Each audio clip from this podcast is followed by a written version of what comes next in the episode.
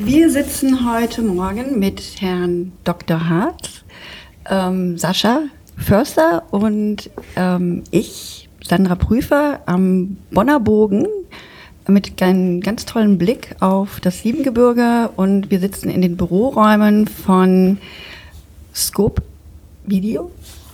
Visio. Nee, von HW und Partners, der Investmentfirma von Jörg Haas. Genau. Also, und wir sind mit Jörg Haas hier heute. Ähm, guten Morgen, Jörg, wie geht's dir? Dankeschön, mir geht's sehr gut. Ich freue mich, dass ich mit euch hier sitzen darf. Genau. Können wir jetzt mal ein bisschen noch mal über diese Räumlichkeiten erfahren? Also ich bin jetzt gerade berichtigt worden, dass ich jetzt nicht bei äh, Scoop Visio. Visio sitze, aber ähm, diese Firma ist eine Investmentfirma und ähm, hat zwei ähm, Arme, würde ich jetzt mal sagen. Einerseits den ähm, Softwarebereich und der andere Bereich ist der Gastronomiebereich. Und direkt nebenan ist hier auch das Kamea Hotel als eine ähm, Investition hier auch von dieser Gesellschaft. Ähm. Ja, ich weiß, ist alles etwas kompliziert.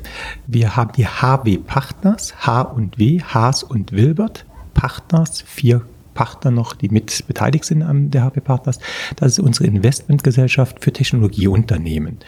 Ähm, unternehmerisch tätige Firmen, die insbesondere im Softwarebereich äh, aktiv sind und die im B2B-Bereich, also im Geschäftsverkehr von Unternehmen tätig sind und dafür Software entwickeln, sehr modern, Cloud-Software, ganz moderne Philosophien, nur Software as a Service äh, als Dienstleistung anbieten, wie ein Versorger, wie ein Stromversorger Software zur Verfügung stellen, dem Unternehmen und in, in dem Umfeld auch Pay by Use, bezahle nur, was du nutzt, äh, solche Dinge, also sehr, sehr moderne Software-Companies sind das darunter. Daneben gibt es die Bonn Visio, rechtlich daneben stehend. Die Bonn Visio ist die Muttergesellschaft Gesellschaft für alle Immobilien, die wir entwickelt haben, wie den Bonner Bogen, wie das Camea, wie das Marriott Hotel zum Beispiel dort drüben. Und es gibt daneben dann die dritte Gesellschaft, die Develop Visio. Das ist eine Gesellschaft, die mir alleine gehört, die anderen Gesellschaften mit meinem Partner zusammen. Und diese Gesellschaft hat die Gastronomien, die betreibt das Cameo, das Marriott in Berlin, die Austerbank, Gendarmerie oder in Rolandsburg und solche Sachen dabei.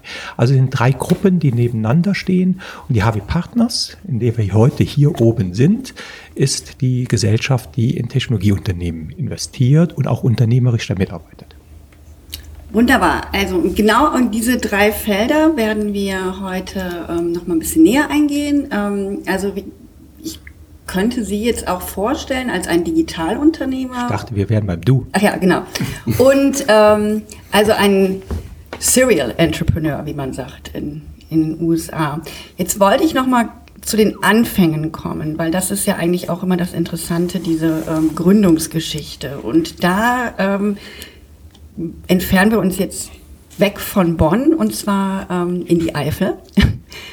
ähm, nach Trier. Und ich möchte jetzt gerne noch mal ähm, Sorry, noch weiter davor, würde ich sagen, nach Prüm. Nach Prüm, genau, in die ja. Eifel. Äh, zu den Ursprüngen. Sie sind, oder du bist in der Eifel aufgewachsen, in Prüm, ähm, als Sohn eines Bürgermeisters und Kaufmanns und immer noch sehr verbunden mit der Eifel.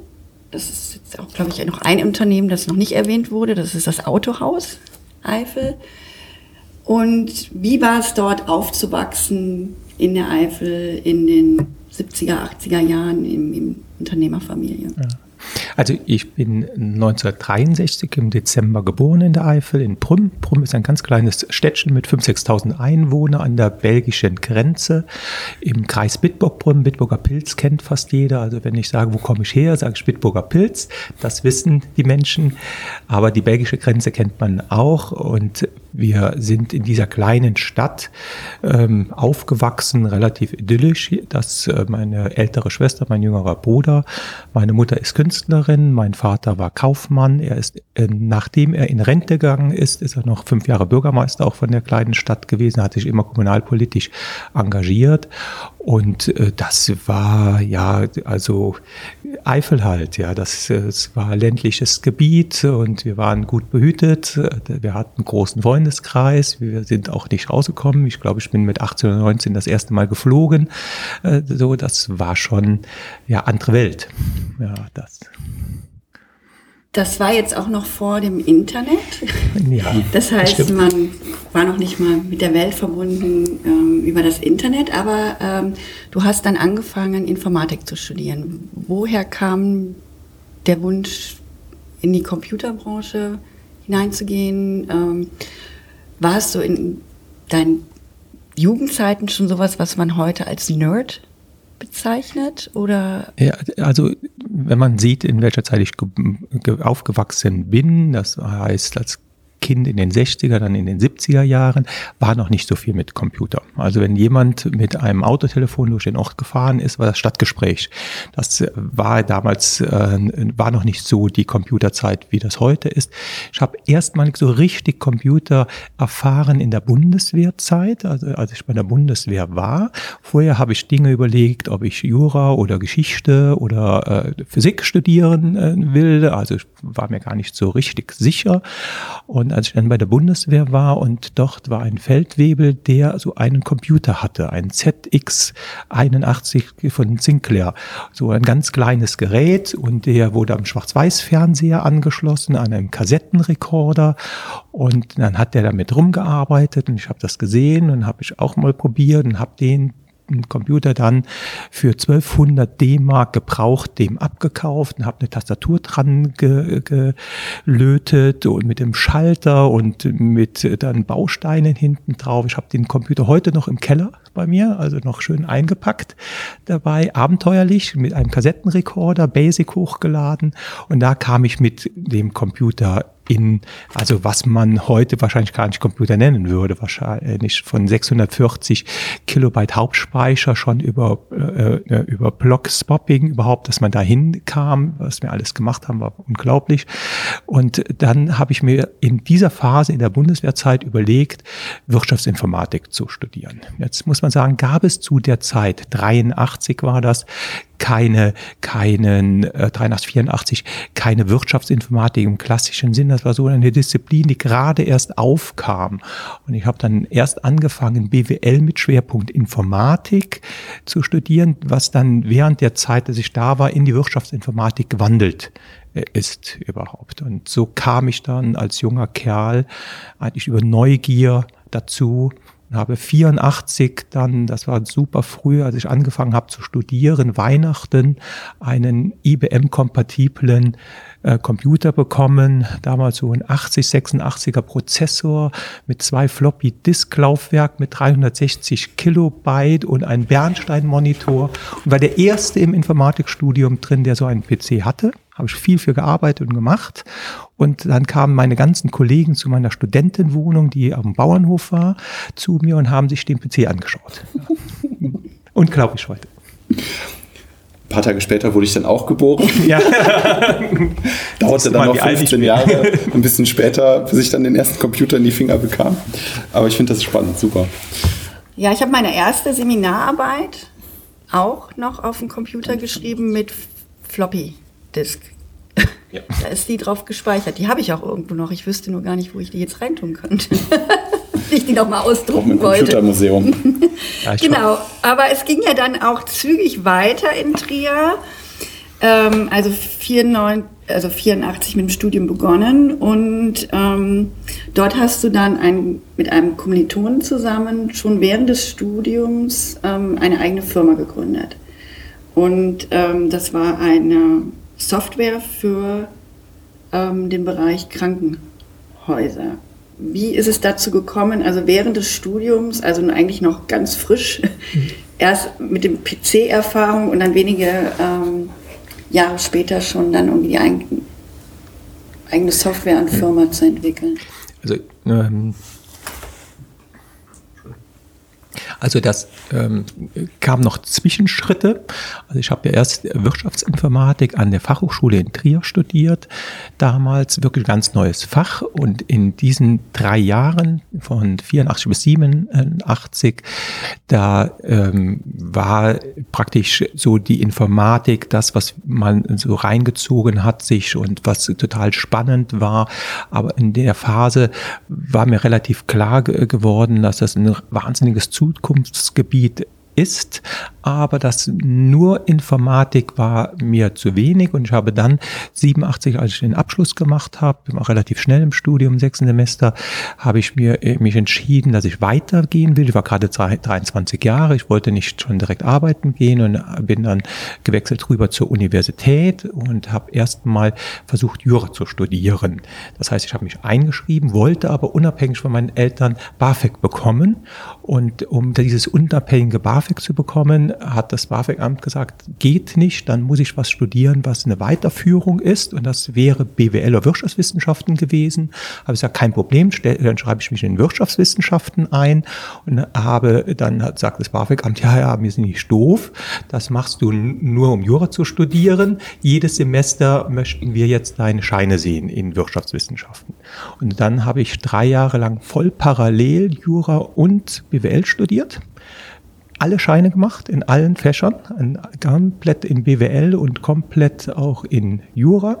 Und habe dann 1990 das Examen in der Wirtschaftswissenschaft gemacht, in BWL gemacht. Hatte auch alle Scheine für Jura, also so, dass ich praktisch jetzt Vorbereitung machen konnte auf das Examen habe aber dann in der Wirtschaftsinformatik von einem Professor, ich habe dort Diplomarbeit geschrieben über Unschärferelationen äh, und Vergleich von neuronalen Netzen mit boolischer Algebra, also Dinge, womit kann ich bessere äh, äh Zukunftsvoraussagen oder Voraussagemodelle äh, treffen, für Entscheidungen sicherer hinzubekommen. Und das hat ihm super gut gefallen. Der hat mir ganz überraschenderweise eine 0,7 in der Diplomarbeit gegeben ähm, dabei und hat mir eine Stelle angeboten an der Hochschule als wissenschaftlicher Mitarbeiter im Lehrstuhl für Wirtschaftsinformatik. Und der äh, hat mich dann überzeugt, Jura sein zu lassen, nicht fertig zu machen, sondern eine Promotion zu schreiben bei ihm. Das war so der Karriereweg im Studium, ähm, etwas äh, von viel äh, Hin- und Herspringen zwischen Jura und BWL geprägt. Habe dabei auch gemerkt, dass ich unglaublich gerne BWL mache. Also die, die Wirtschafts- und Sozialwissenschaften war wirklich mein Gebiet. Kombination mit Informatik war sogar meins. Dann zurück in die Wirtschaftsinformatik zu promovieren zu gehen, war auch total toll toll. Aber was mich immer schon gedrängt hatte und ich brauchte auch Geld, ja, ich hatte ja nichts von zu Hause her, war, dass wir äh, überlegt haben, schon Geld zu verdienen und dafür haben wir dann im Studium, im zweiten Studium, der Rüdiger Wilbert und ich eine Firma gegründet, eigentlich erstmal um Geld zu verdienen. Ja, und was haben wir getan? Um einen Vermieter im Haus, der, ich habe mit meiner heutigen Frau, damaligen Freundin zusammen gewohnt, in einer Einliegerwohnung, war Krankenhausdirektor, der hat sich selbstständig gemacht und hat ein Krankenhaus in Freiburg ge ge ge äh, geöffnet und sagte, Jörg, hör mal, du verstehst doch was von Computern, ich brauche da irgendein System, kannst du mir helfen? Und dann haben der Rüdiger Wilbert und ich aus äh, Korea EDV eingekauft über den Freihafen in Bremen und wir haben die Teile als Einzelteile gekauft. Damit waren wir zollfrei und haben die dann äh, praktisch nachher zusammengebaut, haben uns ein Novelnetz genommen, haben das da unten äh, äh, installiert mit der Hardware und haben dann eine Software gesucht für Krankenhäuser, um eben halt doch diese Krankenhaussoftware einzuführen. Die Software, die wir von Krankenhäusern geführt haben, war grottenschlecht und unfassbar teuer. Und das war so die Idee, dass wir gesagt haben, das können wir viel, viel, viel, viel besser. Wir wissen, wie man heute modern Software entwickelt und das war dann die Idee, um eine Softwarefirma im Gesundheitswesen zu gründen. Wie sah denn diese Software dann aus? War das wirklich noch so schwarz-weiß, grüner Terminal und äh, da mussten dann Sekretärinnen oder Sekretäre wirklich äh, alles eingeben? Also in den 80er Jahren hatte ganz klar die Terminal-Lösung vorgeherrscht. Das waren fast alles Terminal-Lösungen, die waren grün oder bernsteinmäßig. Das, das gab die ersten Basic-Programme, die schon eine eigene Oberfläche hatten, ja auch schon auf dem Client, äh, Client waren, also nicht mehr auf dem Terminal dabei. Das war die Firma MAI beispielsweise, die das in den 80er Jahren schon angeboten hat. Es gab eine Firma Dataplan, die mit neuen Systemen so gerade auf dem Markt rauskam, aber den Markt beherrscht wurde von alter Terminallösung. Und wir kamen dann Ende der 80er Jahre, wir hatten Informatik ja gelernt, mein Partner auch. Wir haben relationale Datenbanken gekannt, wir kannten Orakel, wie man auch praktisch äh, die Datenmodelle auf einmal konsistent machte, normalisierte. Wir haben objektorientierte Programmierung gelernt Ende der 80er Jahre, das war total modern, da gab es noch fast keine Entwicklungsumgebung da, dazu. Es kamen ganz neu die grafischen Oberflächen heraus. Man muss sehen, dass 92 das erste erste richtige Windows-System, was man mit 2.11 überhaupt anwenden konnte, gegeben hat. Ja. Im Dezember 1990 äh, hat Lee in, im CERF äh, das, die, die Grundlagen des heutigen Internets vorgestellt. Das war also wirklich Pionierzeit. Ja. Das World Wide Web war Anfang der 90er Jahre überhaupt nicht kommen. Ja. Das war nicht für alle zugänglich. Wir waren ganz früh auf dieser Schiene. Wir haben gesagt, wir machen grafische Oberflächen, wir machen objektorientierte Programmierung, wir gehen hin und machen relationale normalisierten Datenmodelle. Das war revolutionär in der Zeit. Ja, man hat uns als Turnschuhgruppe dann ein Band, Band die sowieso morgen pleite sind, abgetan in dem Markt. Aber wir haben durchgezogen. So, und wenn ich das jetzt so höre, also Revolutionäre, Pioniere, Anfang der 90er Jahre, ähm, zwei Studienfreunde, Zufallsbekanntschaft, machen eine Software, ähm, gründen 1990 ihre eigene Firma.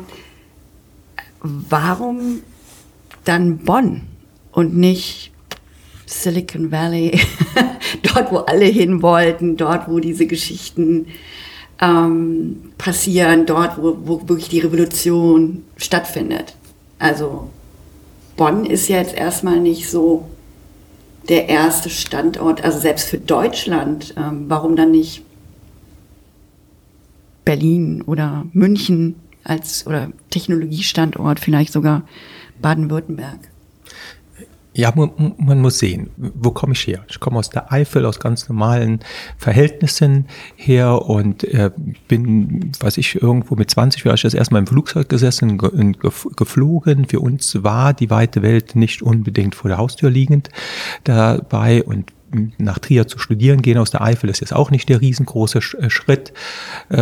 Äh, das war einfach nicht so, dass wir jetzt weltgewandte Persönlichkeiten waren, die überall herumgekommen sind, sondern wir haben vor Ort angefangen zu arbeiten, haben dann geschuftet wie die Tiere. Wir waren ja noch an der Universität beschäftigt dann, der Rüdiger Wilbert auch. Wir waren beide gemeinsam am Lehrstuhl für Wirtschaftsinformatik. Wir haben gemeinsam promoviert und nebenher die Firma aufgebaut und haben damals Krankenhäuser überzeugt, uns überhaupt Geld zu geben, damit wir die Firma entwickeln konnten. Also wir haben das Modell mit Krankenhäusern uns überlegt, was auch funktioniert hat.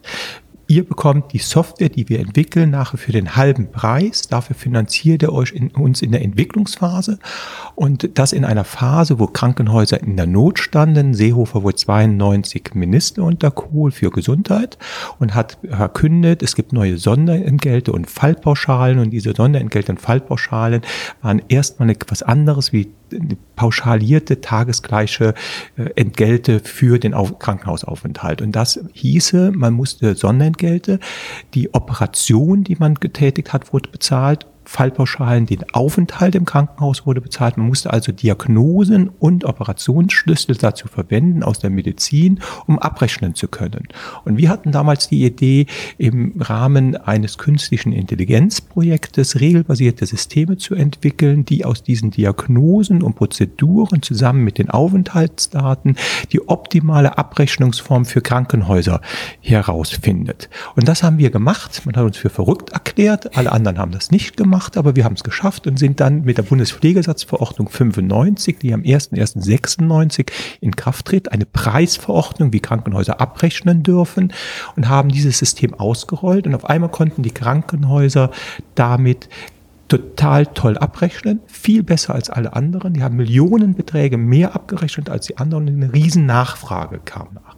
In dieser Zeit, das war parallel zu unserer Promotionsprüfung auch, hatten wir schon 50 Mitarbeiter gehabt, 50, 60 Mitarbeiter. Die haben wir natürlich in Trier etabliert und die haben wir in Trier dann auch irgendwo groß gemacht und dann war auf einmal klar, 95, jetzt komme ich zur Frage zurück, warum sind wir von Trier oder wohin weggegangen daher?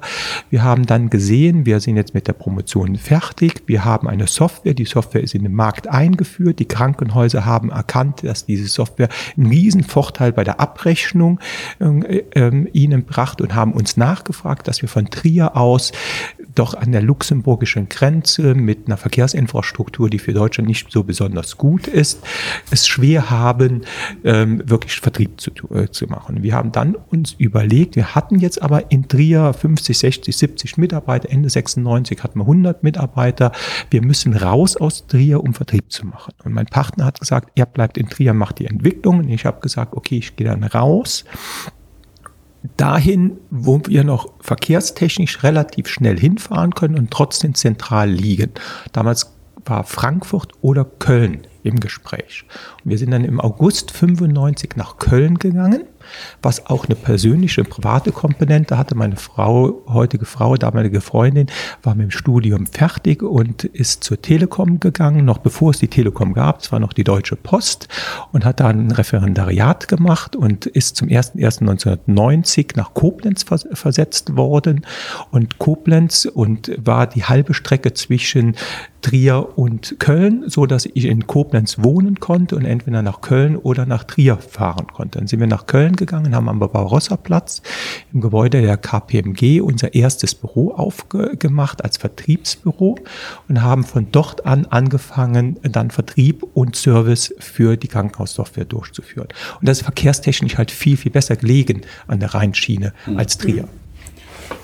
Aber durch die Frage sind wir jetzt quasi äh, da durchgerast, 100 Mitarbeiter. So, äh, da waren gerade zwei Jungs im Studium und jetzt sind da 100 Mitarbeiter, die ein Büro im KPMG-Gebäude äh, aufbauen.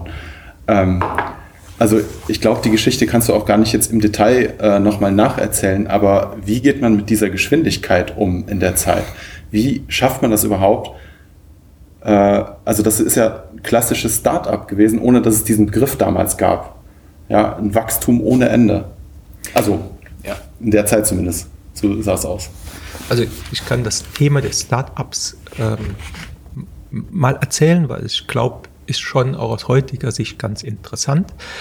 Im März 1990 haben wir die Firma gegründet. Ich habe das zwischen meinen Examensklausuren ge gemacht. Also ich hatte die ersten zwei Examensklausuren gerade geschrieben, die, die dritte kam dabei, so dass äh, praktisch mittendrin äh, hingegangen sind und habe mit dem Rüdiger Wilbert überlegt, was machen wir denn für eine Rechtsform?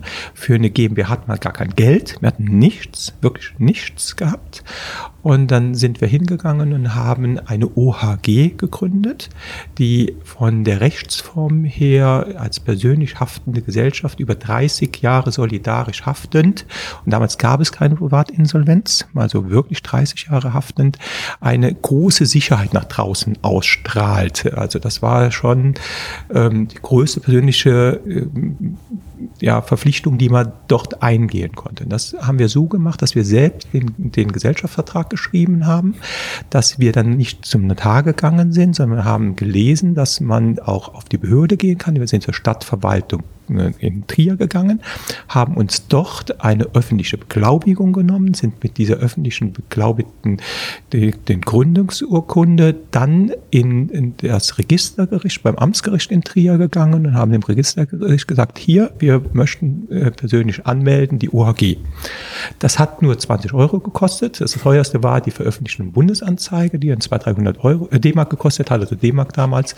Aber damit äh, hat der, der, der Registergericht Gerichtspräsident hat alle seine Mitarbeiter zusammengerufen und hat denen erklärt, dass es möglich ist, dass man ohne Notar gründen kann. Und das wäre die erste Mal, dass in seiner Amtsgeschichte jemand gekommen wäre und persönlich die Firma gegründet hat. Wir haben die dann gegründet, praktisch, ohne dass uns das viel Geld gekostet hat und hatten somit dann im März, hinter März 1990 diese Firma gegründet. Ich habe danach dann ganz schnell meine Diplomarbeit geschrieben, noch die zweiten Klausuren und ab Sommer haben wir dann wirklich mit dem Geschäftsbetrieb richtig angefangen, indem man dieses Krankenhaus in Freiburg auch ausgestattet hatten, direkt im September, direkt nach dem Examen. Ja, und in der Zeit äh, war dann die Frage, wo gehen wir hin? Ich hatte eben gesagt, meine damalige Freundin ist im 1. Januar 1990 nach Koblenz dann versetzt worden. Somit war in unserer Studentenwohnung, die aus zwei großen Zimmern bestanden hat, ein Zimmer frei. Und in dem Zimmer habe ich dann aus dem Baumarkt Mö äh, Holz gekauft Schreibtische und Regale gebaut. Die habe ich richtig lackiert und gemacht und auch designt äh, dazu und denselbe äh, Schreibtisch und alles da reingesetzt. Dazu hatte den ersten ISDN-Anschluss von ganz Trier gehabt.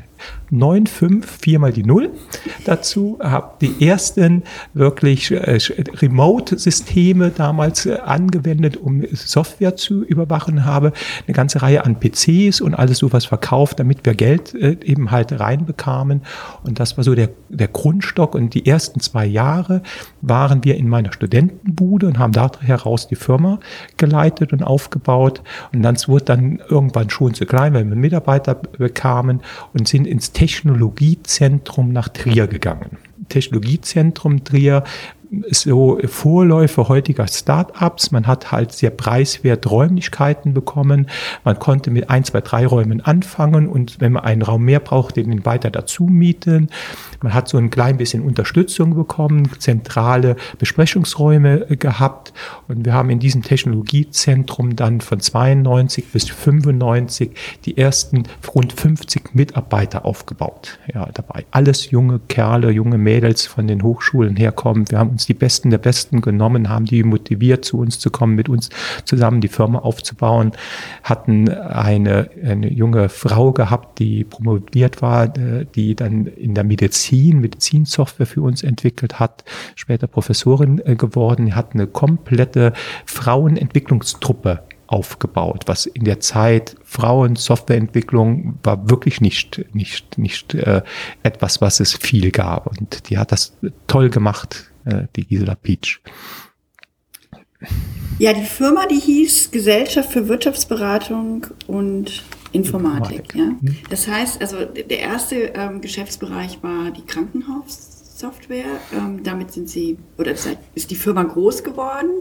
Ähm, welche Geschäftsfelder folgten denn dann? Also da war jetzt irgendwie das Gesundheitsbereich ja eher zufällig.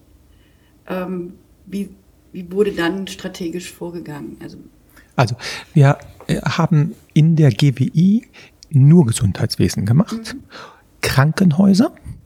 Wir haben angefangen mit diesen administrativen Systemen der Patientenverwaltung und Abrechnung, sind dann hingegangen, haben das gesamte Rechnungswesen gemacht, eine super tolle Apotheke für Krankenhäuser zum Beispiel, eine Kosten- und Leistungsrechnung für die, Häuser, ein Rechnungswesen insgesamt, haben Mitte der 90er Jahre erkannt, dass die Integration von medizinischen und administrativen Prozessen, also integrierte Systeme, die Zukunft beherrschen werden und haben angefangen, Medizinsoftware zu entwickeln man muss sehen, dass wir in, in der Zeit wirklich absolute Pioniere waren. Was wir gemacht haben, integrierte Systeme in der Medizin, wurde als unmöglich angesehen. Die Amerikaner haben solche Sachen sich überlegt. Da gab es einige Firmen, die damit angefangen haben. In Europa gab es keinen, der das gemacht hat. Und wir haben dann angefangen, OP-Systeme, also für den Operationssaal, für die Anästhesie, für die Intensiv äh, zu entwickeln, sind von dort aus dann in den Ende der 90er Jahre ganz, ganz stark hineingegangen gegangen in Medizinsoftware für Mikrobiologie, für Labor, äh, für ähm, Radiologie, für Kardiologie, für Pathologie, alle 16 Disziplinen durch Pflegebereiche, Stationssoftware und zwar alles aus einem einzigen Code heraus. Ein integriertes System, riesengroßes integriertes System. Wettbewerber waren nur Konzerne quasi nachher noch. War die Siemens war unser Hauptwettbewerber, die SAP war ein Riesenwettbewerber, im, äh, gerade im universitären Bereich und äh, eine Philips oder ein GE. Also es war schon so, dass wir waren die absolut äh, kleinen Underdogs, die da reinkamen und die anderen aber alle gegen die Wand gespielt haben. Wir haben dann angefangen, Firmen zu übernehmen, die kleiner waren und alte Software hatten, die nicht erneuert haben. Und mit gerade mal 32 äh, hatte der Rüdiger Wilber nicht rund 28 Millionen D-Mark Schulden weil wir so viele Firmen aufgekauft haben in der Zeit. Und die Banken haben uns bis dahin finanziert, weil wir sehr großen Wachstum drin hatten dabei. Und die, die Krankenhäuser hatten uns das Grundkapital gegeben. Aber es war schon eine heiße Zeit damals. Ich muss meine Frage jetzt umschreiben. Ich wollte fragen, wie verändern sich die Beziehungen zu den Mitmenschen, wenn man reich ist? Aber eigentlich muss ich jetzt fragen, wie, beziehen, wie verändern sich die Beziehungen zu den Mitmenschen, wenn man so viele Schulden hat und zugleich äh, so viel Potenzial da liegen hat? Also das war schon so, äh, die erste Millionen Schulden, also der erste Millionenvertrag habe ich mit 27 Jahren unterschrieben und zwar Auftrag von Krankenhäusern und mit 28 Jahren habe ich die erste Million Schulden unterschrieben äh, äh dabei das er alles noch D-Max-Zeiten. Und dann, als wir zwei Millionen Schulden hatten, und da habe ich mir Rüdiger Wilbert überlegt, was machen wir denn? Wir haben gar nichts, wir haben nur eben halt riesen Schulden. Da hat er gesagt, ob wir zwei Millionen, vier Millionen zehn Millionen Schulden haben, ist ganz egal. Wir können sowieso nie mehr zurückbezahlen. Wir sind gemeinschaftlich solidarisch haftend, also ähm, was soll's?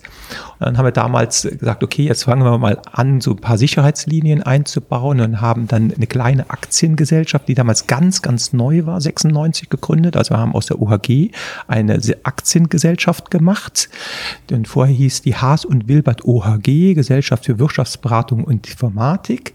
Und dann haben wir die umgewandelt in die GWI AG, also haben das, äh, die beiden Namen da rausgenommen, haben eine Aktiengesellschaft, eine der ersten Aktiengesellschaften für kleine AGs in Deutschland damals und haben einen einen Mann gewonnen, den Herbert Dreh, der von der Reh-Dynastie kommt, ein ganz, ganz großer Weinhändler in Deutschland, vor vier Wochen gestorben, mit 86er, wir waren noch auf der Beerdigung von ihm, äh, der uns damals wirklich als, als äh, weißer Engel Geld gegeben hat, um Eigenkapital zu haben. Er hat 20 Prozent der Anteile bei uns gekauft und ist reingegangen in die Gesellschaft und hat uns 3,4 Millionen D-Mark gegeben, was für uns unfassbares Geld war, aber für gegenüber den Banken auch eine Sicherheit darstellte. Und er hat uns die ersten Jahre geholfen, die Finanzierung hinzubekommen. Und die Firmen, die wir gekauft haben, haben wir dann wirklich mit den Banken geschafft, dass die mitgemacht haben. Und in dieser Zeit kann ich sagen, dass wir sehr viele schlaflose Nächte hatten, ganz häufig nicht wussten, wie wir die Gehälter im nächsten Monat bezahlen können und immer wieder überlegt haben, wie schaffen wir das Management mit den Banken, wie schaffen wir das mit dem, dem Herbert Dreh, äh, dass, dass wir die, das Vertrauen halten, dass sie weiter an uns glauben Glauben im Wachstum drin. Und das war schon, das waren schon, schon ganz heiße Zeiten, ja. Also könnte man schon mal sagen, dass das geklappt hat, dank eines Angel-Investoren. Es gibt, gab zu dem Zeitpunkt kein nennenswertes Risikokapital, kein Venture Capitalist wie in Silicon Valley, die eben in solche Pioniere und Hochschulabsolventen investiert haben. Ja, kamen natürlich vieles zusammen. Also das erste war, dass wir etwa 4,2 Millionen D-Mark über Krankenhäuser eingesammelt haben, 36 Krankenhäuser, die uns jeden Monat 10.000 D-Mark gegeben hat, haben über mehrere äh, Jahre hinweg, um die Software entwickeln zu können. Dann kam der Herbert Dreh, der so 95 etwa eingestiegen ist und uns 3,4 Millionen D-Mark gegeben hat, um praktisch das Eigenkapital darzustellen. Dabei dann haben wir die Banken überzeugt äh, bekommen, dass sie in uns hineinfinanzieren. Man muss sehen, wir haben in 96 damals mal gerade eine Million D-Mark Umsatz gemacht und rund sieben Millionen D-Mark Verlust. Ja, das mhm. war, wir haben dann aber dann ganz schnell das Wachstum hingelegt. Genau, also 2004 Umsatz 195 Millionen Euro, dann ja. mittlerweile und über 1000 Mitarbeiter. Also das war ja wirklich ein... Schon vom Zuhören wird mir schwindelig. ja, wir haben Also 97 hatten wir 13 Millionen, gut 13 Millionen Euro Umsatz, 98 31 Millionen äh, äh, D-Mark, Entschuldigung, ich sage immer Euro, D-Mark Umsatz. Wir hatten 99 kamen wir auf so 60, 70 Millionen Euro Umsatz, 2000 auf 100 Millionen D-Mark, 2003 auf 100 Millionen Euro. Also das war schon extremes Wachstum, was wir durchgepackt haben. Das hätten wir nie geschafft, wenn wir es nicht geschafft hätten, 1998 die General Atlantic Partners, ein USA Private Equity Unternehmen, die in Europa in den Gesundheitsmarkt investieren wollten, davon zu überzeugen, bei uns einzusteigen. In der Phase, wo wir rund 30 Millionen D-Mark Schulden hatten, damals im Unternehmen, ähm, zwar sehr, sehr stark im Wachstum waren, auch wirklich uns sehr gut entwickelt hatten, haben wir es geschafft, ein Unternehmen, äh, also ein Private Equity Unternehmen aus den USA, hier in Europa, in der Vorzeit des neuen Marktes, ja, das war gerade so die Zurzeit 97, 98, 99 kam der neue Markt so auf, dass die in uns hinein investiert haben und für 40 Prozent und 60 Millionen D-Mark gegeben haben muss man sich vorstellen, für uns, wir hatten nichts. Ja, also unvorstellbar.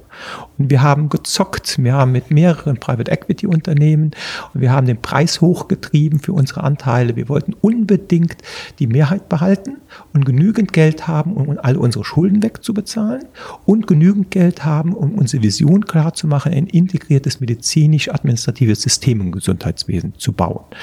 Und uns war ganz klar, dass wir noch viel, viel Geld dafür brauchten. Und dann haben wir diese 60 Millionen D-Mark bekommen und haben von 98 bis 2000 quasi quasi das Gesamt, also erstmal 30 Millionen zurückbezahlt, die anderen 30 Millionen investiert in Wachstum rein und haben wirklich auf Teufel komm raus Medizinsoftware entwickelt.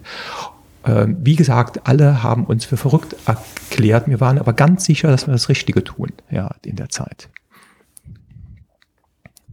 Das sind so Zahlen, ne? So eine Million, das ist so, wenn man so einen Durchschnittsbürger nimmt, was der netto vielleicht in seinem Leben verdient überlegt man dann nicht so zwischendurch, ich steige jetzt aus, dann habe ich 10 Millionen, das ist zehnmal so viel, wie die meisten haben in ihrem ganzen Leben und genießt das dann? Ähm, also, ich sag mal, bis heute interessiert mich der Konsum des Geldes nicht unbedingt mhm. so sehr. Ja, wir haben heute noch ein Haus in Bad Godesberg von knapp 200 Quadratmetern, wo wir toll drin wohnen mit der Familie oder sonst was. Ich brauche keine Paläste oder sonst was. Ich habe keine wie viele Autos, sondern ein einziges und das fahre ich fünf oder sechs Jahre lang. Äh, ich brauche das ich brauche das nicht und die Familie geht ja super gut und uns geht es auch gut. Also es war, das Geld war nicht der Motivator, sondern wir wollten einfach zeigen, dass wir das können, dass wir das hinbekommen. Ja, auch die Internationalität. Wir sind ja dann ab 2000 international gegangen. Wir sind Benelux, wir sind nach Frankreich, haben innerhalb von drei Jahren Marktführerschaft in Frankreich erreicht. Wir sind nach Spanien gegangen, wir sind nach Italien gegangen. Äh, dazu haben uns sehr genau Gedanken gemacht, äh, wie wir nach England oder oder dann in die USA auch gehen können in der Phase und haben uns wahnsinnig entwickelt in der, in der Zeit. Was, was wir nicht berücksichtigt hatten oder nicht gesehen hatten, war so etwas das Jahr 2000, die Jahr 2000 Umstellung. Und wir haben in 99 ein unfassbar gutes Geschäft gemacht und in 2000, nachdem Jahr, das Jahrtausenddatum umgestellt wurde und vorher hatte jeder Angst gehabt, ob er das schaffen würde oder nicht, haben wir nach der Umstellung nahezu im ersten Halbjahr 2000 keinen Neuauftrag bekommen und waren in Panik geraten, weil wir riesig gewachsenen Kosten aufgebaut hatten ohne Ende und dann gegenüber dem Vorjahr im ersten Halbjahr 2000, ich sag mal rund 30 bis 40 Millionen D-Mark weniger Aufträge hatten als vorher.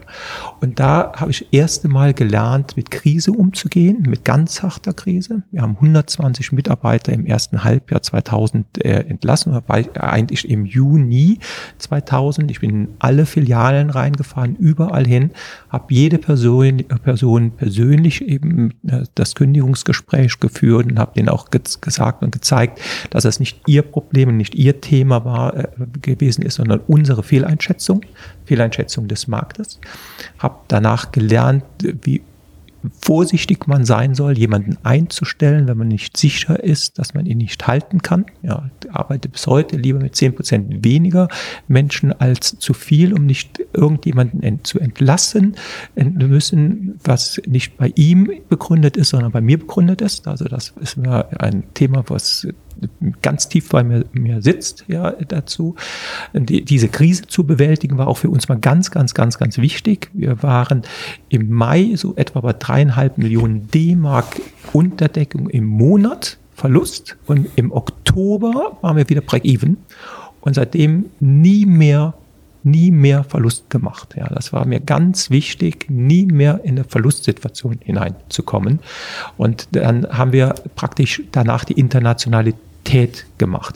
Also die Fragestellung, um das zu sagen, war nicht der persönliche Profit, der im Vordergrund stand, sondern wir wollten einfach zeigen, dass wir es können und dass wir auch uns gegen große Konzerne, gegen eine SAP, gegen eine Siemens, eine, Philips, eine GE oder sonst was durchsetzen können und dass, dass wirklich Leistung anders eben, äh, dass man keine Angst haben muss vor diesen großen äh, Konzernen. man macht auch mit Geld, macht man nicht, nicht tolle Produkte, sondern man macht mit Visionen, mit Fleiß und mit Ideen und Kreativität und einer gewissen Intelligenz mit den richtigen Leuten zusammen. Als Team schafft man Dinge. Dafür braucht man kein Riesenkonzern zu sein. Und warum haben dann die Gründer trotzdem 2005 die Firma verkauft? War das Angebot so verlockend und die Expansionsphase eigentlich abgeschlossen. Also mehr können wir nicht erreichen. Dann können wir auch verkaufen und was Neues anfangen. Oder was war die Motivation jetzt eben auf dem, auf der Höhe des Erfolges jetzt? Den Exit zu machen. Genau, Exit. ja, ähm, ganz, ganz, ganz, ganz schwieriger Prozess. Ähm, wir haben 98 ja die Private Equity Company reingenommen, die General Atlantic Partner, ein ganz toller Private Equity Partner, muss ich sagen. Klaus Esser von Mannesmann, äh, der war unser Aufsichtsratsvorsitzender und Europavertreter von General Atlantic Partner. Die General Atlantic Partner haben nach vier, fünf Jahren nach einem riesen Wachstum von uns gesehen, dass ähm, für sie opportun ist, ihre Anteile zu verkaufen. Und sie haben uns gedrängt, entweder an die Börse zu gehen oder einen, äh, einen strategischen Investor zu suchen, der praktisch die dann einsteigt, wo sie ihre Anteile verkaufen können. Ein strategischer Investor will immer die Mehrheit haben. Also er geht nicht mit einer Minderheitsbeteiligung rein. Und ein Börsengang ist ähm, ja schon viel Freiheit, die man hergibt. Und auch da ist man schnell nicht mehr eigener Herr im eigenen Haus. Und Rüdiger Wilmer und ich haben damals viel, viel, viel diskutiert. Was wir uns überhaupt nicht vorstellen konnten, war im eigenen Unternehmen, was wir gegründet und aufgebaut haben und wo wir alle Mitarbeiter kannten und alles bestimmt haben, nicht mehr Herr im Haus zu sein. Dafür waren wir über die Jahre, auch die ganzen Stressphasen, die wir hatten, äh, viel zu viel ja, Führer dieses Unternehmens Unternehmens gewesen. Und in der Situation haben wir damals überlegt, was machen wir? Wir wollten nicht unfrei im eigenen Unternehmen sein. Und dann haben wir gesagt, die Situation bekommen wir nur bereinigt, indem wir komplett verkaufen. Was so ähnlich ist, ich spüre das äh, heute wieder, meine Tochter ist gerade in Vancouver für ein halbes Jahr. Die Kinder werden groß und die Kinder werden irgendwann flügge und so ein Kind aus dem Haus gehen zu lassen, was man besonders liebt, ist extrem schwer, aber nicht unbedingt falsch. Und auch damals war die ganz klare Sache, ich habe meine Unternehmung geliebt. Ja, ich habe das Unternehmen also gelebt, ja, dazu die Entscheidung zu treffen, zu verkaufen, war für mich knüppelhart. Der Rüdiger Wilbert hat das noch rationaler gesehen, aber auch ihm ist es schwer gefallen. Und dann haben wir gesagt, dann nehmen wir lieber diesen Prozess selbst in die Hand. Wir lassen uns nicht von General Atlantic Partners da steuern und äh, haben selbst uns überlegt, was ist eine Zukunft für unser Unternehmen, das auch weiterleben kann und was in der Struktur auch stabil ist. Ja, also war wichtig, dass wenn wir rausgehen aus dem Unternehmen, dass das Unternehmen selbstständig sehr gut weiterleben kann. Und zwar ganz klar, wenn eine GE oder eine Siemens uns kauft, dass wir untergehen werden. Also wir brauchten einen, einen Nachfolger, einen Käufer, wenn wir schon rausgingen ja, aus dem Unternehmen, der ähm, das Unternehmen weiterleben lassen konnte. Und zwar auch ganz klar, dass wir ungeheuer viel Geld angeboten bekommen für das Unternehmen in der Phase. Du willst fragen, Sascha? Also das spiegelt sich ja auch, äh, wenn man äh, eure Webseite liest, ähm, wie ihr als Investoren auftritt. Diese Philosophie, die ihr selbst erlebt habt. Äh, wie siehst du dann äh, teilweise das, was passiert bei der Höhle der Löwen oder wie Startup-Kultur mittlerweile inszeniert wird und wo man ja auch einerseits viel lernt als Zuschauer, und, aber andererseits auch oft das Gefühl hat, dass Investoren ähm, ja wieder ein relativ negatives Bild bekommen, ja, dass sie die Mehrheit im Unternehmen haben wollen, äh, dass sie die Kontrolle haben wollen und dass sie dann äh, ja, was ja auch viele Startups erleben, dass sie dann äh, äh, Angestellte im eigenen Unternehmen werden? Ähm, also wie eben schon geschildert, für uns war es halt wichtig, dass wir führend bleiben und ich glaube, bis heute ist eine für Investoren verfolgte Philosophie, dass die, die das Unternehmen gründen und aufbauen, dass die in der Mehrheit bleiben, ein, eine sehr, sehr gute Strategie. Das kommt immer auch darauf an, wie die Entrepreneure selbst gestrickt sind, ob sie es auch selbst wollen. Also wir waren ganz klar so, wir wollen das, wir wollten das, wir wollten eben halt der Herr im eigenen Haus sein. Heute erlebe ich bei vielen Entrepreneuren, dass dieses nicht so ausgeprägt ist, was ich nicht für gut halte. Ja, ich habe lieber den Entrepreneur, der sagt, ich mache das, ich ziehe das durch, ich brauche zwar was Kapital, aber im Grunde genommen, das, das packen wir schon. Heute sind viele so halb, äh, so halb Entrepreneur und eigentlich halb Angestellte. Und verschiedene Venture Capitalisten fahren unterschiedliche Strategien äh, dazu. Die äh, einen sagen, sie investieren nur in Minderheit, also Minderheitsanteil, nur wenn die Entrepreneure im Lead drin bleiben. Andere wollen gerne weitgehend die Mehrheit übernehmen. Für mich wäre das immer eine Entscheidung in Abhängigkeit von demjenigen, der als Gründer, als Entrepreneur da drin ist. Wie ist, wie ist dem seine Einstellung? Wie ist dem sein, sein, sein Fokus? Wenn er selbst sagt, er kann das, er zieht das durch, dann muss er auch im Lied bleiben. Wenn er selbst an sich zweifelt und das Wachstum nicht mitmacht und sage, so ein Wachstum, auch wie wir es mitgemacht haben, ist brutal. Ja, das sind 16 Stunden am Tag arbeiten, über zehn Jahre hinweg, ja. Ich habe ähm, ich hab, äh, 150 Tage mindestens im Jahr im Hotel übernachtet und bin 80.000 Kilometer gefahren und geflogen und mit Bahn und sonst was noch dazu da, dabei. Also das ist super hart. Wer das nicht machen will, der soll es auch nicht tun. Und der ist dann auch nicht geeignet, als Mehrheitsaktionär so ein Unternehmen zu führen. Also von daher kommt das auf die Persönlichkeiten der Leute drauf an und ich halte das eine oder das andere nicht generell für gut oder schlecht. Wir als HW Partners haben einen Leitspruch, sagen gemeinsam Unternehmen. Also wir investieren nicht in Gesellschaften und ziehen uns da raus, sondern wir sind in der Regel aktiv in den Unternehmen unternehmerisch mit tätig, mal mehr und mal weniger und haben auch Unternehmen selbst gegründet, in denen wir immer die Mehrheit haben und andere Unternehmen, in denen wir wissen, da haben wir starke Entrepreneure, die das Unternehmen führen und leiten, da bleiben wir ganz bewusst auch in der Minderheit drin. Also das ist, da gibt es kein ich glaube, kein Schema, was richtig ist, sondern das muss man immer abstellen auf die Situation, auf das Unternehmen, auf die führenden Personen innerhalb des Unternehmens. Aber eins ist richtig, starke Persönlichkeiten würde ich niemals bevormunden und denen dann sagen, jetzt wollen wir die Mehrheit haben, wollen das Mitspracherecht haben oder sonst was. Wenn die nämlich wirklich gut und stark sind, gehen sie. So, jetzt vor zehn Jahren, die erste Firma ist verkauft. Das heißt, es ist Geld da.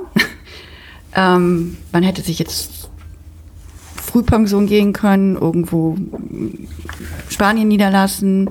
Stattdessen ging es in Bonn weiter mit einer neuen Firmengründung und dann auch ganz schnell schon in den Cloud-Bereich. Das war ja eigentlich auch wie so eine zu dem Zeitpunkt. Also im Moment redet, also seit drei Jahren, glaube ich, reden alle über Cloud, also jedenfalls im Geschäftsbereich. War das damals schon absehbar, dass das eben die Richtung sein wird? Äh, ein ganz kleinen Schritt, nur ganz kurz zurück. 19, äh, 2000, im Jahr 2000 haben wir entschieden, von Köln nach Bonn umzuziehen. Mhm. Und haben hier am Bonner Bogen ein Grundstück gekauft. Wir waren noch in Beul für drei Jahre, so lange bis wir hier gebaut hatten, mit unserer GWI AG damals äh, gewesen, haben dann hier uns eine eigene Heimat und ein eigenes äh, Headquarter gebaut am Bonner Bogen.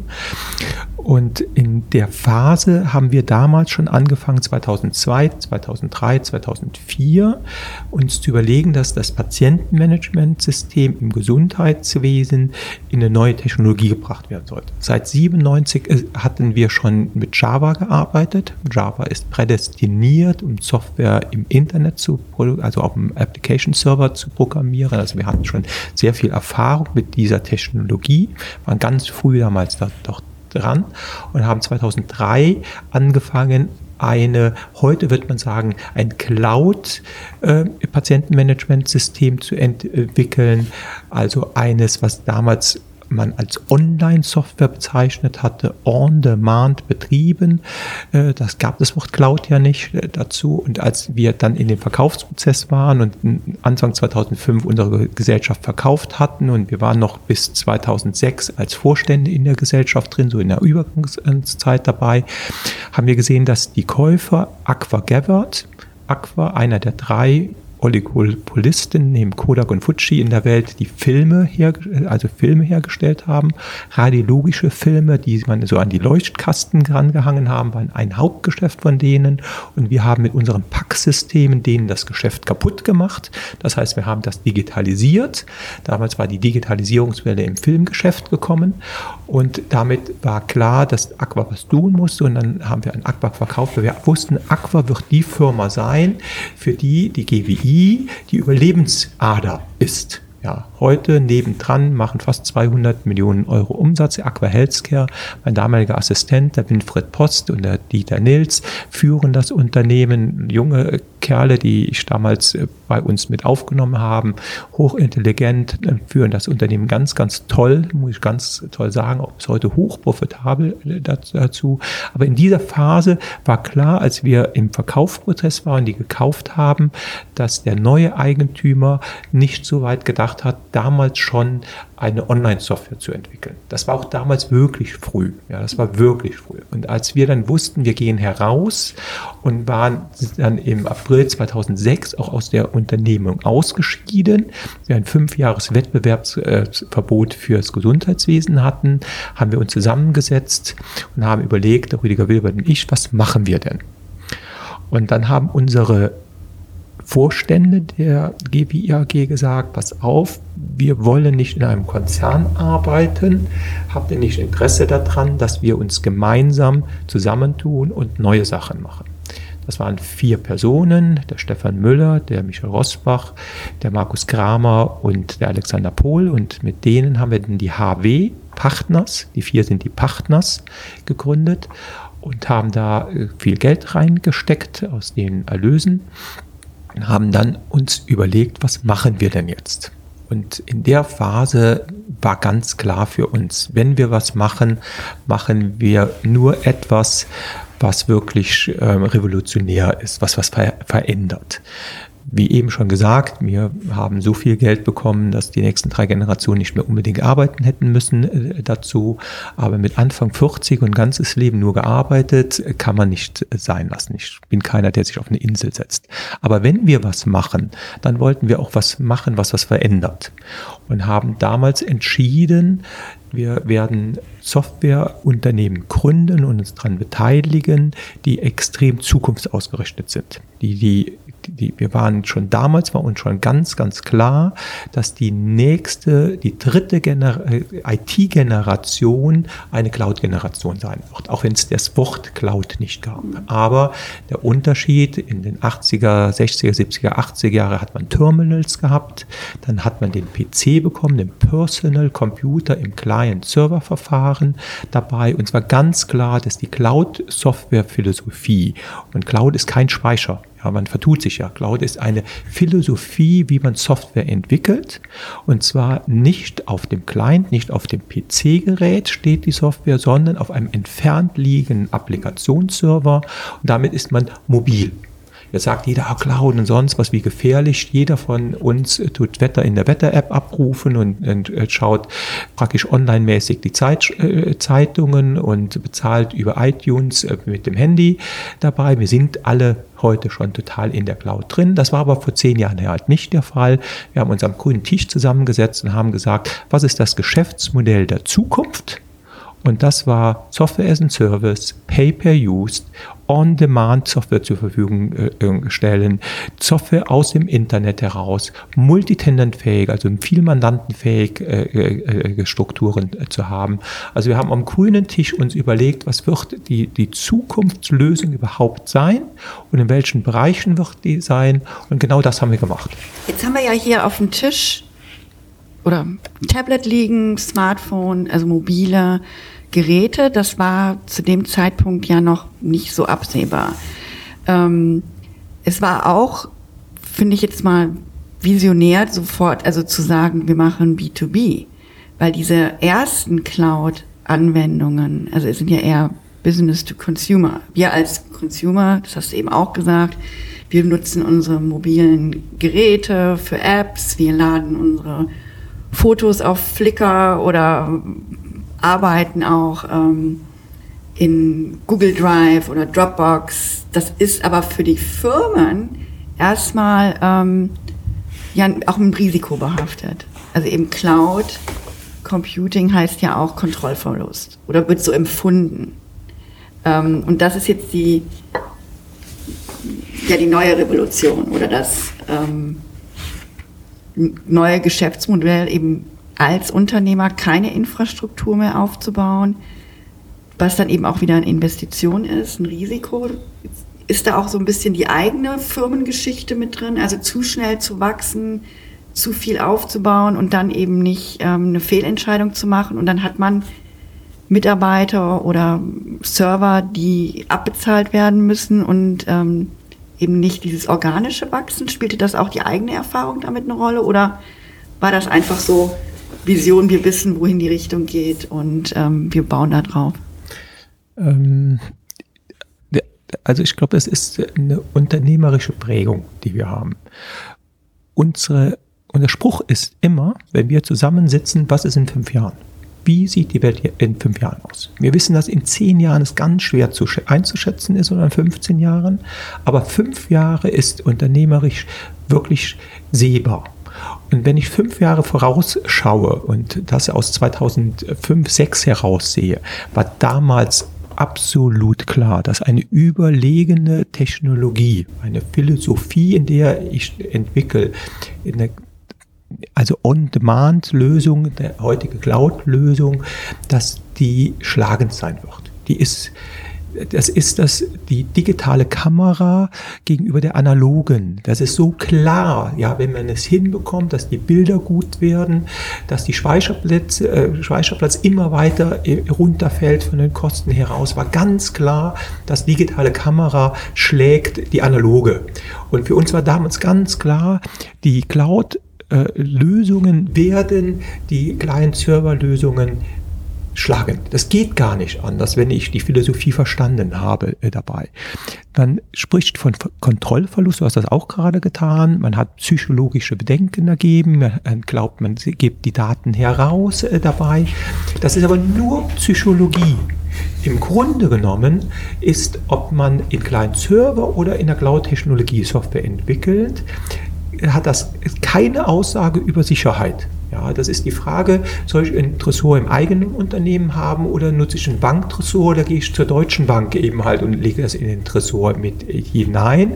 Das ist eine psychologische Sicherheit, die ich habe. Jeder weiß, bei der Deutschen Bank wird es sicherer sein als in meinem Bürotresor und so ist mein eigener Server im eigenen Haus viel unsicherer, wenn ich in ein Hochsicherheitsrechenzentrum hineingehe mit unglaublich vielen Vorschriften und, und Testaten und, und sonst was ist ganz klar, objektiv ist das Hochsicherheitsrechenzentrum wesentlich sicherer als der Server im eigenen Haus. Aber psychologisch fühle ich, eben halt, die liegen ja hier und sind mir.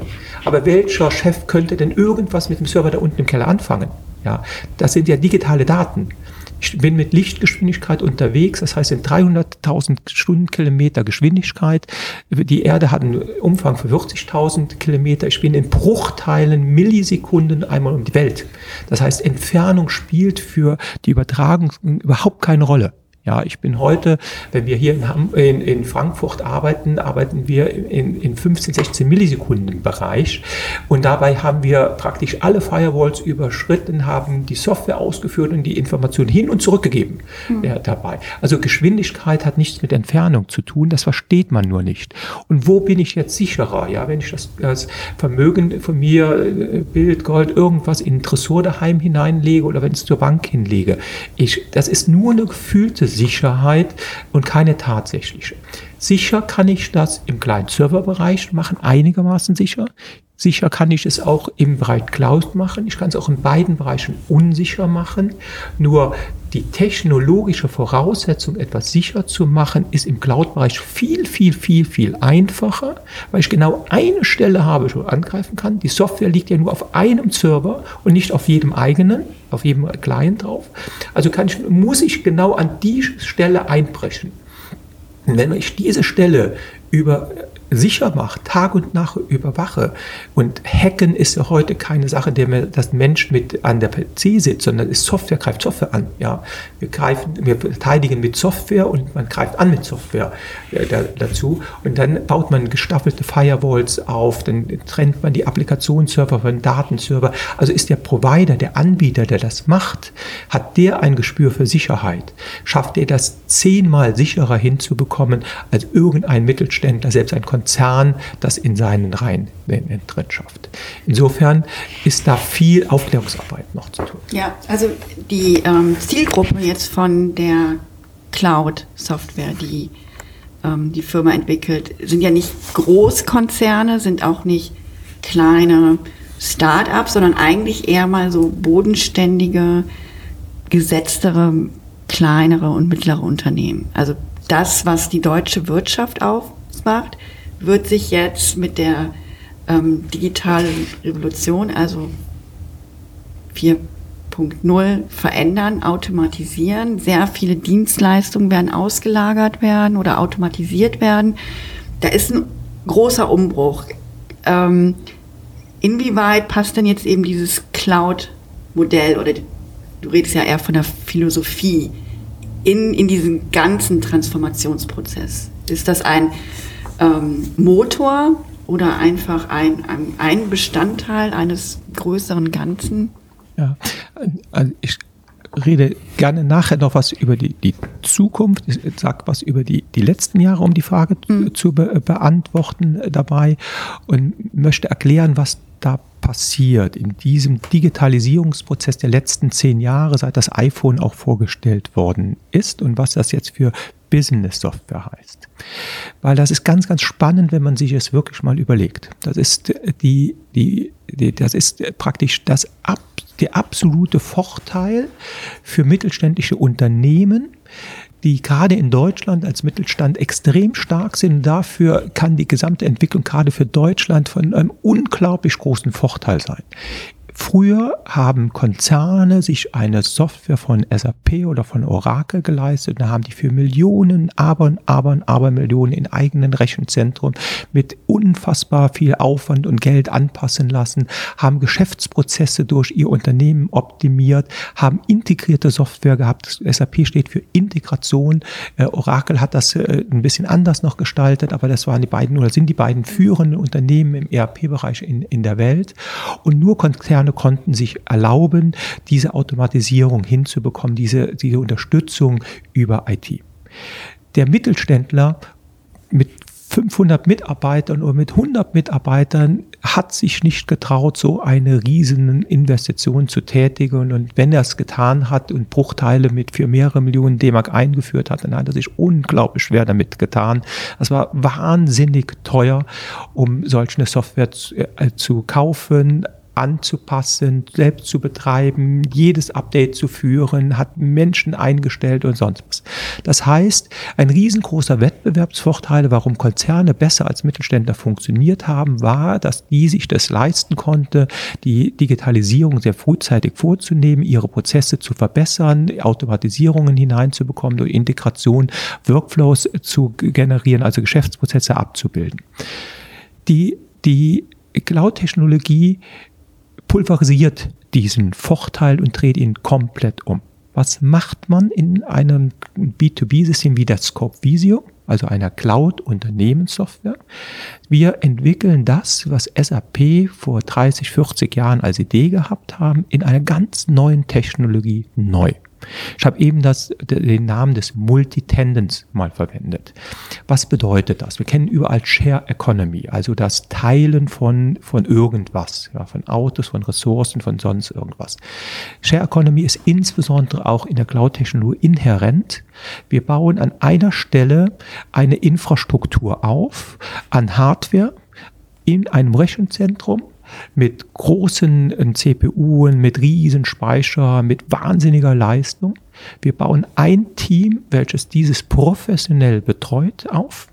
Wir bilden eine Software, die auf diesem Applikationsserver läuft und bauen die Konfiguration, um eine, ein komplettes Unternehmenssoftware-System auch äh, einzuführen und zu installieren zu, zu haben für das Unternehmen, vollautomatisiert in 30 Sekunden Dafür geht ein normales kleines Serverunternehmen drei Tage ins Unternehmen, um das zu installieren, zu machen, zu tun. Habe schon die ersten 10.000 Euro ausgegeben, bis ich das installiert habe. Ist bei uns in 30 Sekunden fertig konfiguriert und lassen ein und dieselbe, also nicht die gleiche, ein und dieselbe Software für Tausende von Unternehmen parallel laufen. Das heißt, wir virtualisieren die Software und sagen jetzt, egal, du Unternehmen, Strom aus der Steckdose ist jetzt IT aus der Steckdose, du kriegst deine Software aus der Steckdose, du personalisierst die, du passt die an, du adaptierst die an die Bedürfnisse deines Hauses.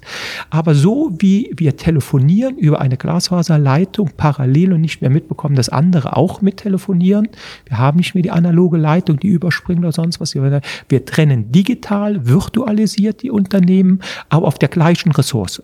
Jetzt haben wir eine Hardware ein Team, was das überwacht dabei, eine Entwicklungsmannschaft. Wir machen ein Update oder ein Feature-Set über Nacht eingespielt und jeder hat es am nächsten äh, Morgen äh, dazu. Wir haben eine Effizienzsteigerung, die ist unfassbar gegenüber, man müsste das selbst machen. Jetzt sagen wir, jetzt teilen wir das Ganze auf in Pay-per-Use-Modelle. Bezahle, was du nutzt. Wenn du eine Lizenz oder mehrere Lizenzen, Benutzerlizenz oder nach Metriken heraus, bezahlst du im Monat, im Nachhinein das, was du hast. Und zwar nur monatlich. Keine Investition kein Aufwand, äh, also Aufwand, keine, keine Abschreibung äh, dabei hinein. Wenn du übermorgen aufhören willst, dann hörst du auf. Innerhalb von 14 Tagen kannst du kündigen und herausgehen. Du kannst so skalieren, wie du das möchtest, skalieren mehrere Mitarbeiter, 100 Mitarbeiter, 1000 Mitarbeiter äh, einfach hinzunehmen. Du brauchst Agilität, heißt eben halt Anforderungen dann zu erfüllen, wann sie auch da ist. Du brauchst freitags werden 300.000 Rechnungen geschrieben, dann werden eben halt dann mehr Leistung gebraucht, dafür brauchst du die nicht immer vorzuhalten. Wir halten vor, wie ein Stromversorger Energie aus dem Atomkraft, aus dem Braunkohlewerk oder aus, aus Solar macht, halten wir die Sachen vor und der Nutzer will, wenn er praktisch die Kaffeemaschine anmacht, dass der Strom aus der Steckdose kommt und die Kaffee läuft. Und wir stellen genau so Software da zur Verfügung, egal wo man auf der Welt ist, wo man IP-Zugang hat, um damit zu, zu arbeiten. Und jetzt teilen wir uns die Kosten die 1000 Unternehmen, wir haben etwa 1500 Unternehmen mittlerweile, die auf unserer Software arbeiten, die teilen sich die Kosten der Hardware, der Betreuung, der Sicherheit, der Firewalls, der Betriebsmannschaft, der Entwicklungscrews äh, äh, dabei, teilen die sich. Die haben nicht jeder selbst ein, ihr eigenes Rechenzentrum, ihre eigene Betreuung, ihre eigene Security oder sonst was, sondern die teilen sich das. Und wenn man dieses Modell, ich mache mal gleich noch ein Beispiel dazu, wenn man dieses Modell vergleicht mit dem kleinen Serverbereich, dann habe ich ganz schnell eine Potenz preiswerter bei höherer Leistungsfähigkeit und das kann sich auf einmal jeder Mittelständler leisten. Der hat eine überlegende Software gegenüber den Konzernen, die nur ein Bruchteil kostet und die ich nicht mehr über eine hohe Anfangsinvestition finanzieren muss, sondern über laufende Kosten selbst gesteuert nutzen kann. Also kommen die in den in den Genuss, auf einmal das zu nutzen, was die großen Konzerne sonst sich nur erlauben konnten. Wir wollen dich ein bisschen bremsen, glaube ja. ich. Ja. Weil das natürlich das Thema ist, wo man merkt, dass du voll mit dem Herzblut dabei bist. Entschuldigung. Ja. ähm, ansonsten, wenn man es noch mehr im Detail hören will, gibt es ja auch ähm, Vorträge von dir äh, und auch demnächst wieder den Cloud-Unternehmertag.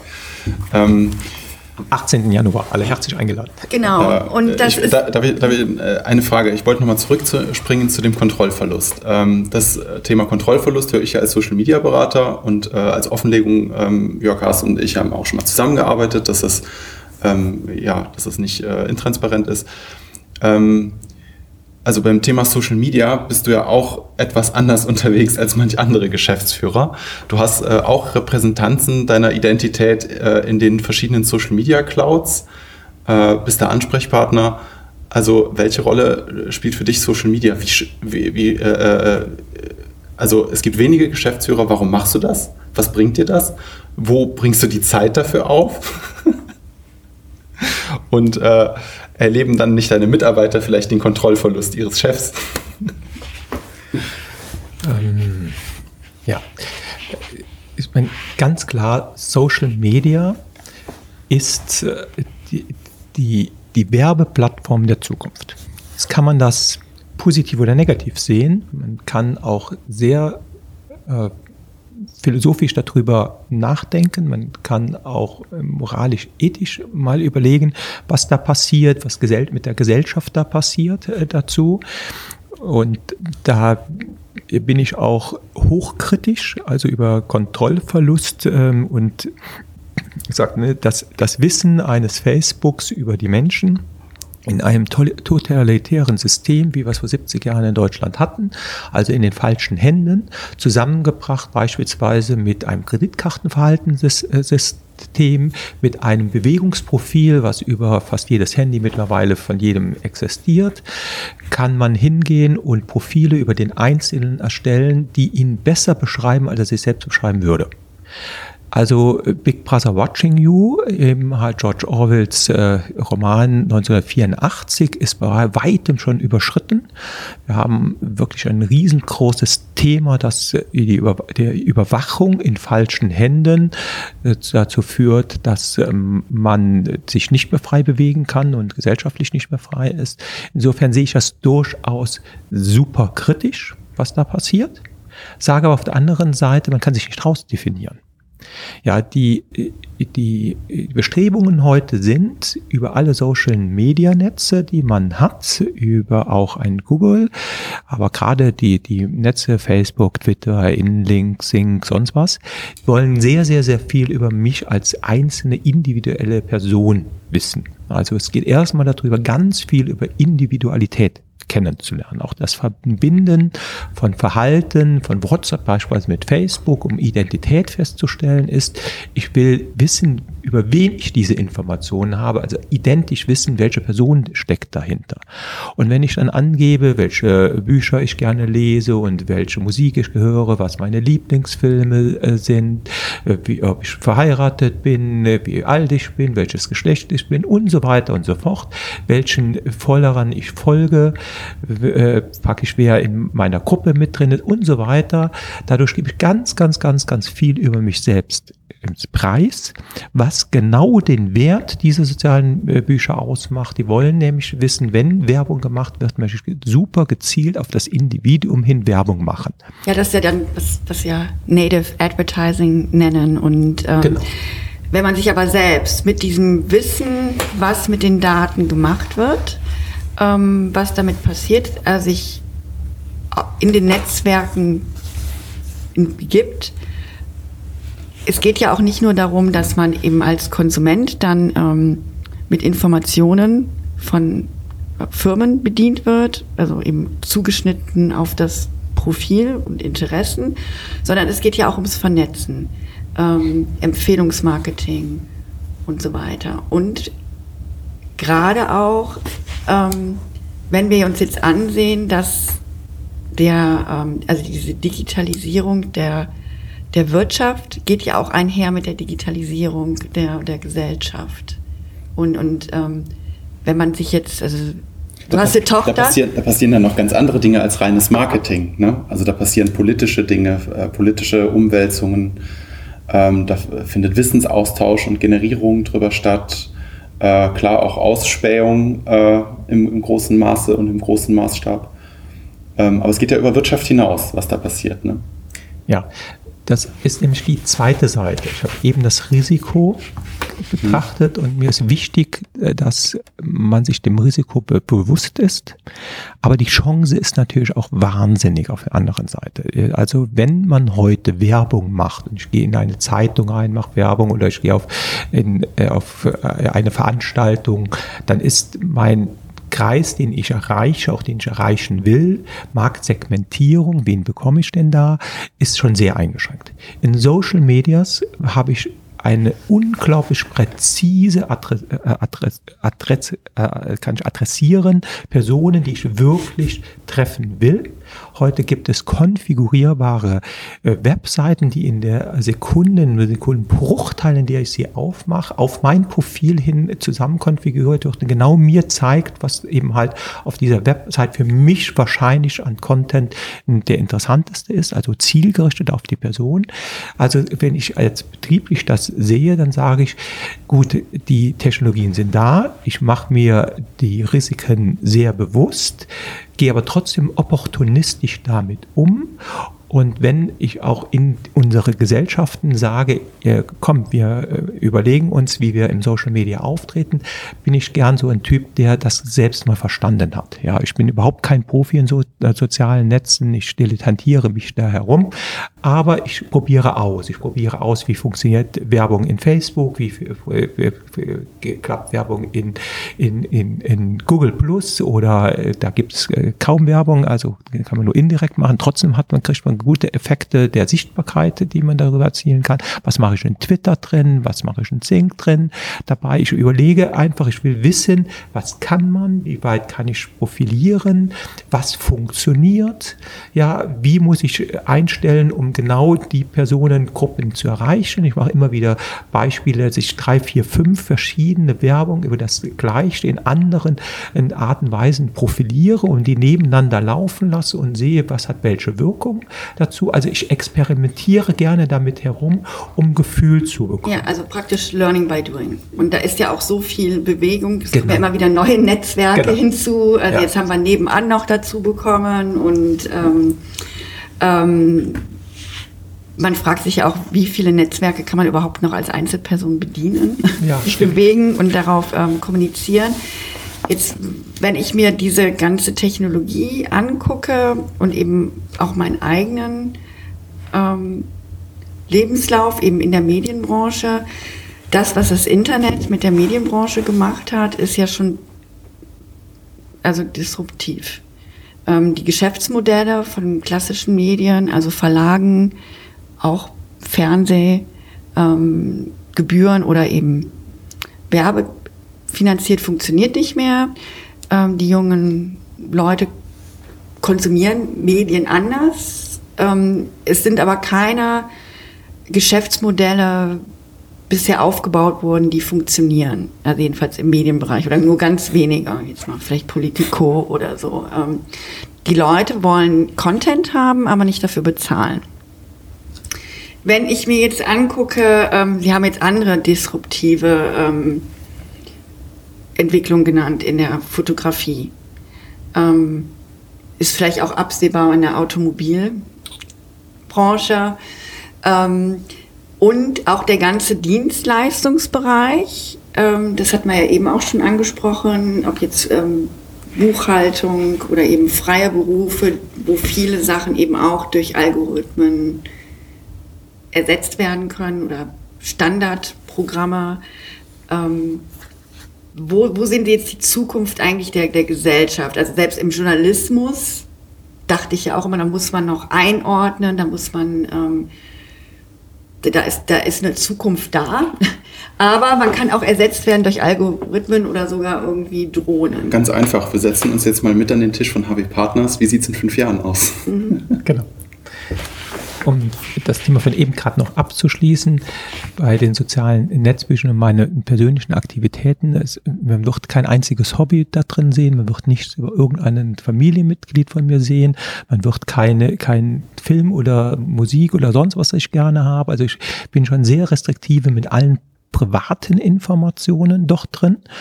Und äh, man wird auch keine Fotos von meiner Familie oder sowas äh, sehen. Und alle Cookies lösche ich praktisch bei jedem Rausgehen aus dem Browser. Also ich bin da schon auf der einen Seite sehr aktiv mit dabei, immer so quartalsaktiv, auf der anderen Seite aber sehr vorsichtig auch. Also das Thema ist durchaus bewusst und ich, ich nutze es opportunistisch, aber nicht äh, ohne, ohne drüber nachzudenken dabei. Also und rate auch jedem, sich sehr bewusst zu machen, worum es geht. Neues Thema, Zukunft. Jörg, da müssen wir mal in dein Facebook-Profil gucken. Tatsächlich, ja. ja. Mach das. Die von Familie meinst du? Ja. Ja, die Familienmitglieder, meine nicht nur Neffen oder sonst was sind verbunden, das stimmt. Aber sonst ist da nicht viel Familie drin oder sonst was sind. Privat ist auch nicht so viel. Ich mache schon mal im Urlaub oder sonst das auch Themen, die ich auch gut finde, aber ich nutze die schon opportunistisch ähm, und äh, halte mich mit Privaten halt weit. Also selektiv. Selektiv, mhm. ja. Zukunft. Ähm, wie immer kommt die Zukunft für alle total überraschend, wie jedes Jahr Weihnachten überraschend kommt äh, dazu behaupte nur, die Menschen denken nicht über die Zukunft nach, weil fast überall liegen die Sachen sehr transparent auf der Hand. Wenn wir heute über Digitalisierung und digitale Transformation sprechen, gibt es dabei zwei Kanäle, die man unterscheiden muss. Und zwar die Geschäftsmodelle, in denen man digitalisiert. Das heißt, wie wird das normale, der Alltag eines Unternehmens sich dadurch verwandeln, womit er, wird er Geld verdienen, wie wird er nach außen treten, wie wird er seine Leistung anbieten, verkaufen und auch erbringen, ist die eine Sache, das Geschäftsmodell selbst. Und auf der anderen Seite, wie wird er sein eigenes Unternehmen in seinen Abläufen digitalisieren? Das sind zwei verschiedene Paar Schuhe, die gerne zusammengeworfen werden. Erste Parts äh, bringe ich ein Beispiel Hotellerie. Ihr wisst, wir haben auch selbst hier Hotels und wir wissen, dass wir äh, Hotel ein ganz klassischer Markt ist dabei. Da kommt auf einmal so eine Firma Airbnb und definiert das, was wir aus Hotellerie heraus kennen, Übernachtungen ganz, ganz anders. Die haben in der Gig Economy, also in denen Aufträge über eine Plattform vermittelt werden, haben die ein ganz neues Geschäftsmodell gemacht. Die haben die verkaufen, geht mal auf die Seite drauf und schaut mal, wie die Werbung machen. Da steht nirgendwo, wir haben das beste Zimmer, wir haben die beste Wohnung oder sonst was. Da steht Emotion drin. Da geht in die, die Länder, geht in die Städte, lebt mitten in den Leuten drin, genießt eine Stadt ganz anders heraus, als sie machen mit Emotionen und mit Gefühl und die, die machen Städte interessant, wo man hingeht und die machen Reisen zu einem ganz tollen Gefühl, aber die machen keine Werbung über die Facility. Die haben ja auch keine Einzel, die haben kein, die haben kein großartige, äh, die haben kein Hotelzimmer, die haben keine, keine, keine Wohnung, kein gar nichts dabei und sind trotzdem praktisch fast als Gesellschaft die größte Übernachtungsvermittler der Welt. Mehr als ein Marriott äh, von über 100 Jahre alt mit 5400 Hotels in der Welt mit unglaublichen Investoren und Mitarbeitern kommen also drei Jüngelchen, die noch vor keine zehn Jahren so eine Firma gründen und den Markt revolutionieren. Also was passiert, das meine ich mit Geschäftsmodellen. Es werden ganz neue Sachen daneben gestellt, neben dem Markt, was gar nicht das Gleiche ist, ja, das ist kein Hotelzimmer vermieten, was Airbnb macht, aber die trotzdem in diesen klassischen Markt ganz stark hineinwirken und insbesondere im Ressortbereich, also da, wo man Urlaubs, äh, Urlaubs, äh, Urlaub macht, da ganz starke Veränderungen in der Welt bringen. Uber ganz genauso. Wir werden nicht über Autoverkauf sprechen, sondern über Mobilität sprechen in, in der Zukunft. Und wir werden auch nicht nur normales Car-Sharing sehen, ja, was so jeder heute schon kennt, äh, sondern wir werden über Mobilität und Service as Mobility äh, reden äh, dabei. Wir werden uns einkaufen in eine Mobilitätsleistung und dafür monatlich was bezahlen und dann werden wir dann mit dem Zug fahren, mit dem Auto fahren, fahren, was wir uns gerade nehmen, was wir gerade brauchen, was wir haben, aus einem riesen Pool heraus äh, herzu. Wir werden mit neuen Transportmedien äh, fahren und, und reisen äh, dabei und bezahlen dafür eine Art Flatrate in verschiedenen Level dazu. Und das Ganze ist auch keine, keine Zukunftsvision mehr für in 50 Jahren, sondern für in fünf bis zehn Jahren wird sich ganz vieles dabei drehen, so schleichend hineindrehen, wie wir das mitbekommen und gar nicht nicht so ganz, wir nehmen das nicht revolutionär wahr. Es kommt einfach da, dazu. Geschäftsmodelle neu zu überdenken, glaube ich, ein großes Thema für Unternehmen. Und dafür bauen wir beispielsweise den Digital Hub mit, indem wir anbieten, nicht nur Startups neue Geschäftsmodelle aufzubauen und zu denken, sondern auch klassischen Unternehmen, mittelständischen Unternehmen zu sagen, kommt in eine Innovation Garage, kommt in Innovation Factoring. Wir überlegen mit euch und Mentoring euch dabei, wie euer Geschäftsmodell in drei, fünf, sieben Jahren aussehen wird dabei. So, Jetzt versuche ich mal gerade so die Kurve zu kriegen zum Kommt Anfang. Wir haben jetzt von den ähm, Unternehmensanfängen gesprochen in Trier. Da gab es sowas, ähm, Technologiezentrum, wo ihr eingezogen seid. Dort gab es. Ähm Sandra, lass mich gerade noch die Sache mhm. zu Ende bringen, dann darfst du genau. zu dem Thema. Sonst bin ich da wieder abgegangen. Ja. Die zweite Sache, die ich eben gesagt habe, ist das, was wir machen. Das ist das Thema Digitalisierungsprozesse in Unternehmen zu optimieren. Das heißt, die klassischen Unternehmen, die nicht darüber nach, also das Thema nicht über das Geschäftsmodell nachzudenken, sondern wie soll ich selbst in meinem Unternehmen meine Geschäftsprozesse digital hinzubekommen? Und da ist das Thema, was wir heute unter 4.0 kennen, das Thema Automatisieren, menschenloses Arbeiten. In nicht der Industrie, Industrie 4.0, nicht im zweiten Sektor, industriellen Sektor, sondern im dritten Sektor, im tertiären Sektor, im Dienstleistungssektor, ist das absolut beherrschende Thema, was unsere Welt verändern wird. Wir werden ganz viele Dinge, die wir uns heute nicht vorstellen können, auf einmal automatisiert über Mechanismen der künstlichen Intelligenz hinbekommen, werden wir heute an Schachcomputing denken, dann wissen wir, was wir, für was wir leistungsfähig sind. Wir werden juristische Verfälle in Hunderten von Fällen, die auch zum Teil kompliziert sind, die standardisierbar sind, werden wir subsumieren äh, können in, über Computersysteme, die eine, eine bessere, präzisere, nach unserem Rechtssystem ausgelegte Interpretation der Verfahren im juristischen Bereich hinbekommen. Wir werden in der Medizin über Medical Pathway digital hinterlegt, jungen Ärzten an die Hand geben, bei auch multimorbiden, also viel erkrankten Personen mit ihren spezifischen Informationen, die wir über ihn haben, wie alt er ist, welche Gesamtkonstellation, welches Geschlecht er hat und so weiter, dabei, welche medizinischen Verfahren, Diagnosen angewendet werden, wie Therapie werden sollen. Wir werden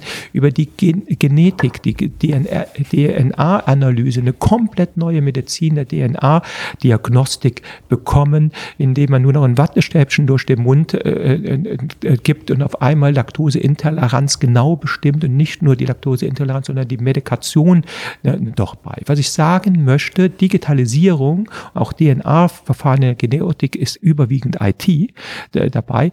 Wir werden durch Automatisierungsprozesse das eigene Business extrem verändern. Unsere Scope Visio, unsere Legal Visio, unsere äh, Center Device und andere Companies beschäftigen sich genau damit, Prozesse in Unternehmen zu digitalisieren und auch zu automatisieren, also vereinfacht hinzubekommen. Standardprozesse über über intelligente, künstlich intelligente Systeme zu optimieren. Und dieser Part, die beiden Parts Geschäftsmodelle, womit verdiene ich in der Zukunft wie Geld und wie bin ich effizient innerhalb meines eigenen Unternehmens, welche Abläufe im Unternehmen automatisiert man, digitalisiert man und verbessert ähm, man und ist dadurch kosteneffizienter. Diese beiden Parts werden innerhalb von fünf bis zehn Jahren, genau jetzt, genau jetzt in der Phase drin, wo das passiert, ja, revolutionär wieder wirken und verändern. Das ist das iPhone von vor zehn Jahren zu heute im Consumer-Bereich. Die Entwicklung passiert gerade jetzt im Business-Bereich. Ähm, du hast ja selbst auch eine Tochter. Ja. ähm, was würdest du dir jetzt sagen, welche Berufe sind denn jetzt eigentlich noch zukunftsträchtig? Also Automatisierung hat, sagen wir mal, Mechanik, Arbeiter in Fabriken ersetzt. Ähm, das wird durch Roboter gemacht. Dienstleistungsbranche war ja eigentlich das, was jetzt sehr viel aufgefangen hat. Wenn die jetzt auch alle automatisiert werden, was sind denn jetzt so, wir reden ja jetzt, schon von Altenpfleger, die durch Roboter ersetzt werden können, ähm, Journalisten auch mit Drohnen und Algorithmen. Ähm, was kann man jetzt einem Kind oder Jugendlichen noch irgendwie anraten? Was ist sicher? IT? Ja, das Thema, was ist sicher, ist so sehr relativ. Ja. Bevor man einen 3D-Drucker äh, erfunden hat, der ja gar nicht so revolutionär ist von der Erfindung eigentlich äh, her, so, äh, von dem, was man damit später machen kann, gerade mit, mittlerweile mit welchen Materialien man 3D-Druckermäßig was machen äh, kann, wird das auch in der Konstruktion etwas auch wahnsinnig verändern. Also Robotik auf der einen Seite industriell ist, spricht man von Robotik, tertiär äh, spricht man von Automation. Da wird ganz viel sich tun. Wenn ich jetzt überlege, was sollte ich meiner Tochter em empfehlen, dann äh, sage ich, ich ich kann nicht wissen und weiß auch nicht, was in, in 10, 20, 30 Jahren passiert. Ich weiß, mit welcher unfassbaren Geschwindigkeit es vorangeht. Wir werden auch ganz andere Umgangsformen mit Informationen haben. Ja, ich meine, Brockhaus gibt es heute nicht mehr, aber Wikipedia äh, lebt eben halt extrem hoch. Wir sehen äh, also die, die Zugang zu Informationen, zu zielgerichteten Informationen ist äh, ganz anders wie in der Vergangenheit und das wird noch viel, viel, viel mehr werden. Ich sage meiner Tochter, lerne. Ja, geh in die Welt, die ist jetzt mit 15 in Vancouver für ein halbes Jahr. Die lerne Sprachen, lerne die Welt kennen, lerne denken dazu, es ist mit Sicherheit äh, gut, Sachen mal richtig gut zu können, allein zu wissen, dass man was richtig gut kann dabei und äh, versuche ihr zu vermitteln, dass man einen, einen, den Kopf aufmacht, ja, dass man weit denkt. Ich empfehle dir keinen Beruf. Wenn die Künstlerin werden will, soll sie Künstlerin werden und wenn sie Jura studieren will, soll sie Jura studieren. Ich glaube eher, dass sie was anderes macht. Sie ist, äh, mal sehen, wo sie hingeht. Das ist mir auch im Grunde genommen egal. Ich will aber, dass sie ein aufgeklärter Mensch ist. Dass sie offen ist, auch für die Gefahren, die in, in der Welt da sind. Dass sie auch global denken kann. Dass sie nicht anfängt, über, über Flüchtlinge als Gefahr, sondern als Chance nachzudenken. Auch mit einer positiven positiven Einstellung gegenüber vielen Sachen heranzugehen und gestalterisch tätig zu sein da, dazu. Also mir geht es mehr da, da, darum, dass die was lernen, dass sie denken, dass sie wissen, dass sie überdenken, was geschehen können, als dass ich ihr zielgerichtet einen Beruf für die Zukunft empfehlen würde. Das, glaube ich, ist heute nicht mehr möglich. Also geht es eigentlich auch um Potenzialentfaltung. Ja, also, und das bringt uns jetzt ja auch wieder um diesen Technologiezentrum und wir haben es ja eben ja. auch schon angesprochen, die ähm, Digital Hub, ähm, die jetzt hier in Bonn aufgebaut werden soll, so eigentlich als Geburtsklinik oder Zentrum für Startups.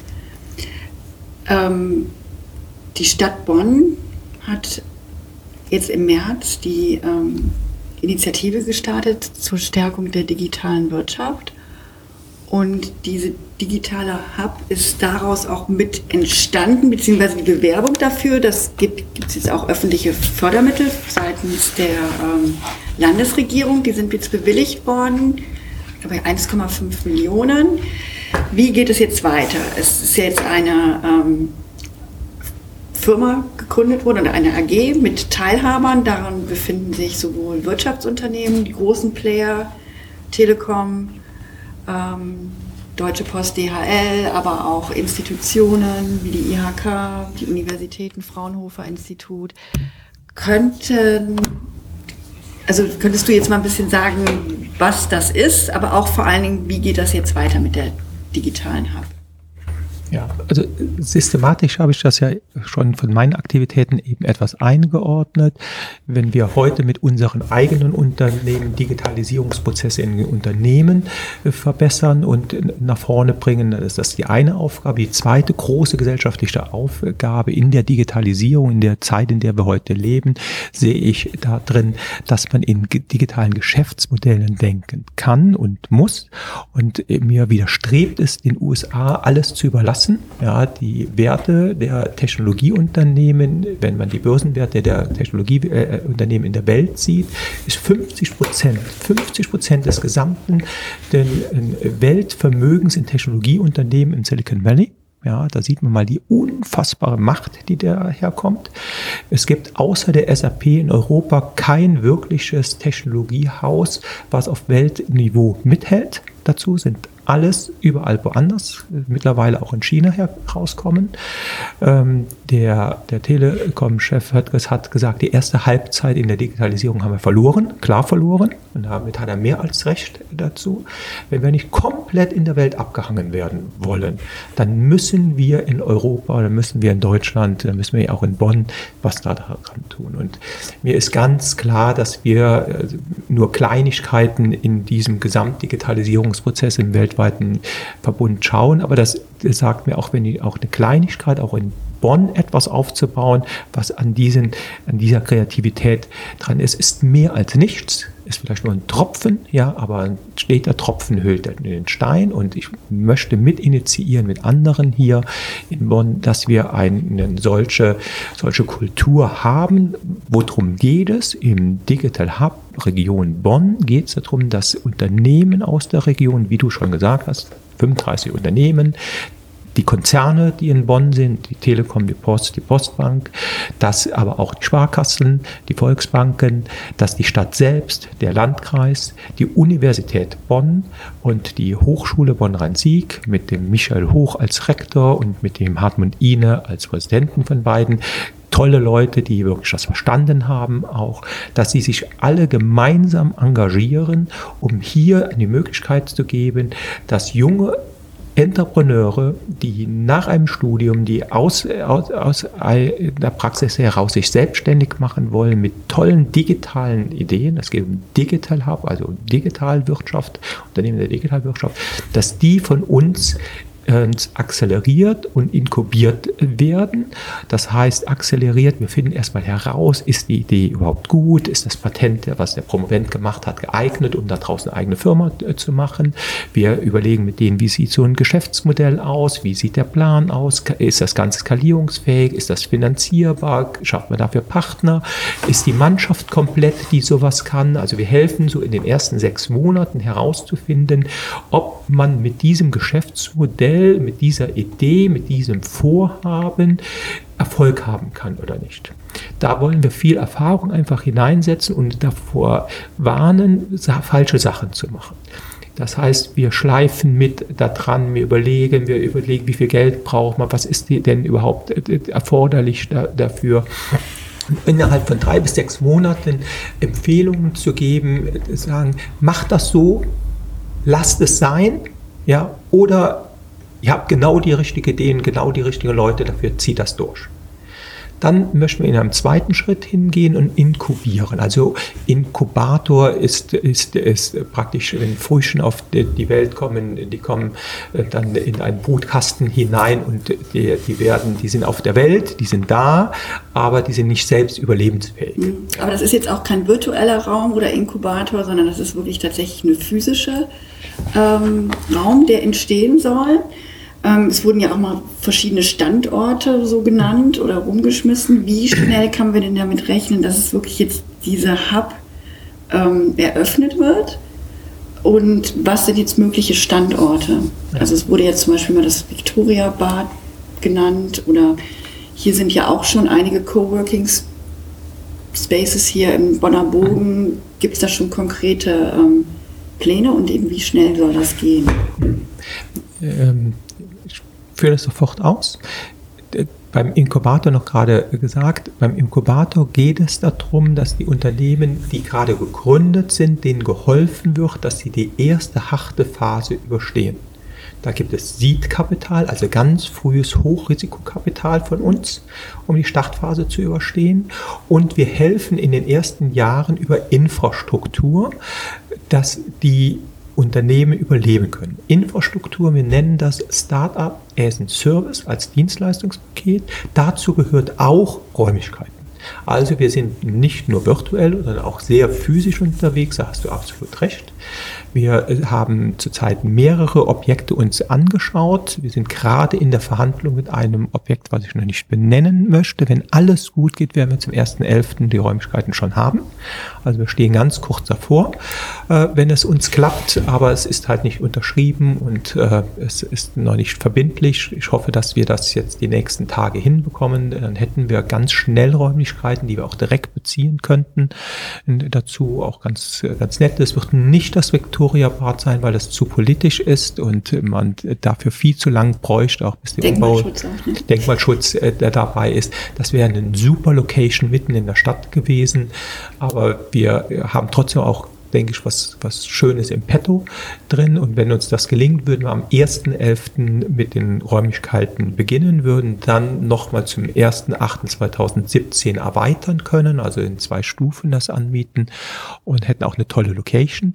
Aber die Location mit Coworking Space, mit Reworking Space wäre immer noch äh, was anderes äh, nicht genug, sondern was wir bieten möchten, ist, dass junge Unternehmer aufgefangen werden mit ganz vielen administrativen Tätigkeiten, wie eine Lohngehaltsbuchhaltung stattfindet oder ein Mitarbeiter angemeldet wird, wie eine Finanzbuchhaltung gemacht. Wir machen eine Finanzbuchhaltung mit, wir setzen eine Sekretärin, wir geben ein Rechenzentrum dahinter, machen Telekom-Zugang, Internetzugang, Assistentin. Wir geben wirklich eine komplette Struktur, dass man eine virtuelle Telefone hat, die man mit auf das Handy mit in, in den Raum mitgeben kann. Wir helfen helfen in den Phasen mit, wie baut man einen Pitch auf, um Venture Capital zu bekommen? Wie kann man mit dem Hightech-Gründerfonds zusammenarbeiten, dass die einen unterstützen? Wie schafft man es, dass die Sparkassen beispielsweise mit ihrem Venture oder eine Telekom Venture denen eben halt Geld gibt? Wie, wie, wie wird ein Geschäftsplan und ein Bankengespräch so aufgebaut, dass es auch erfolgreich ist am Ende des Tages? Wie, wie auch, wie, wie, wie melde ich überhaupt eine Gesellschaft an? Wie gründe ich überhaupt eine Gesellschaft? Welche Rechtsform Rechtsform ist denn überhaupt die richtige?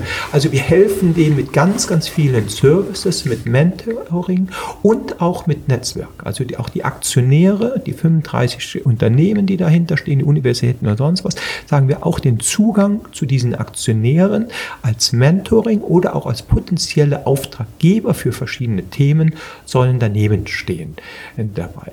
Und insofern eben halt ist auch die physische, der Ort, ein cooler Ort, in dem man arbeitet, auch total wichtig, um so ein Lebensgefühl mit hinzubekommen. Jetzt ist es ja so gewesen, dass ähm, man, man ja, wurde eben eingeladen, ähm, an dieser digitalen Initiative der Stadt teilzunehmen. Da gab es also ein Advisory Board, das war 100% männlich. Dann gab es ein Innovation Board, das war jetzt, du warst ja da drin, Sascha, aber das war ja auch nicht unbedingt das, was man so vielfältig nennt. Das, ähm, das waren vor allem Geschäftsführer aus Bonn. Ja, genau. Ja.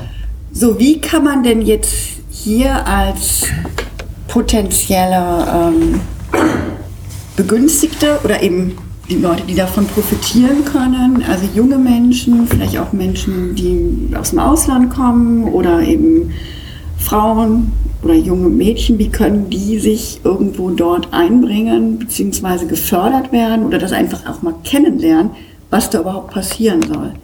Weil es war ja nicht so ein richtiger transparenter Prozess bisher.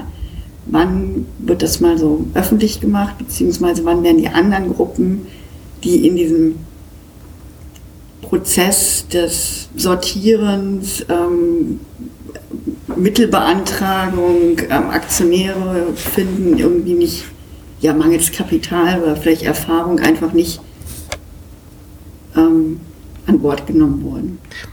man muss sehen, die letzten Monate waren ja sehr davon geprägt, dass das Ganze erstmal auf die Beine gestellt werden musste. musste dabei. Wir unterscheiden auch digitales Bonn ein Projekt vom Oberbürgermeister und den, den Bonner Hub, ja, also der digitale Hub.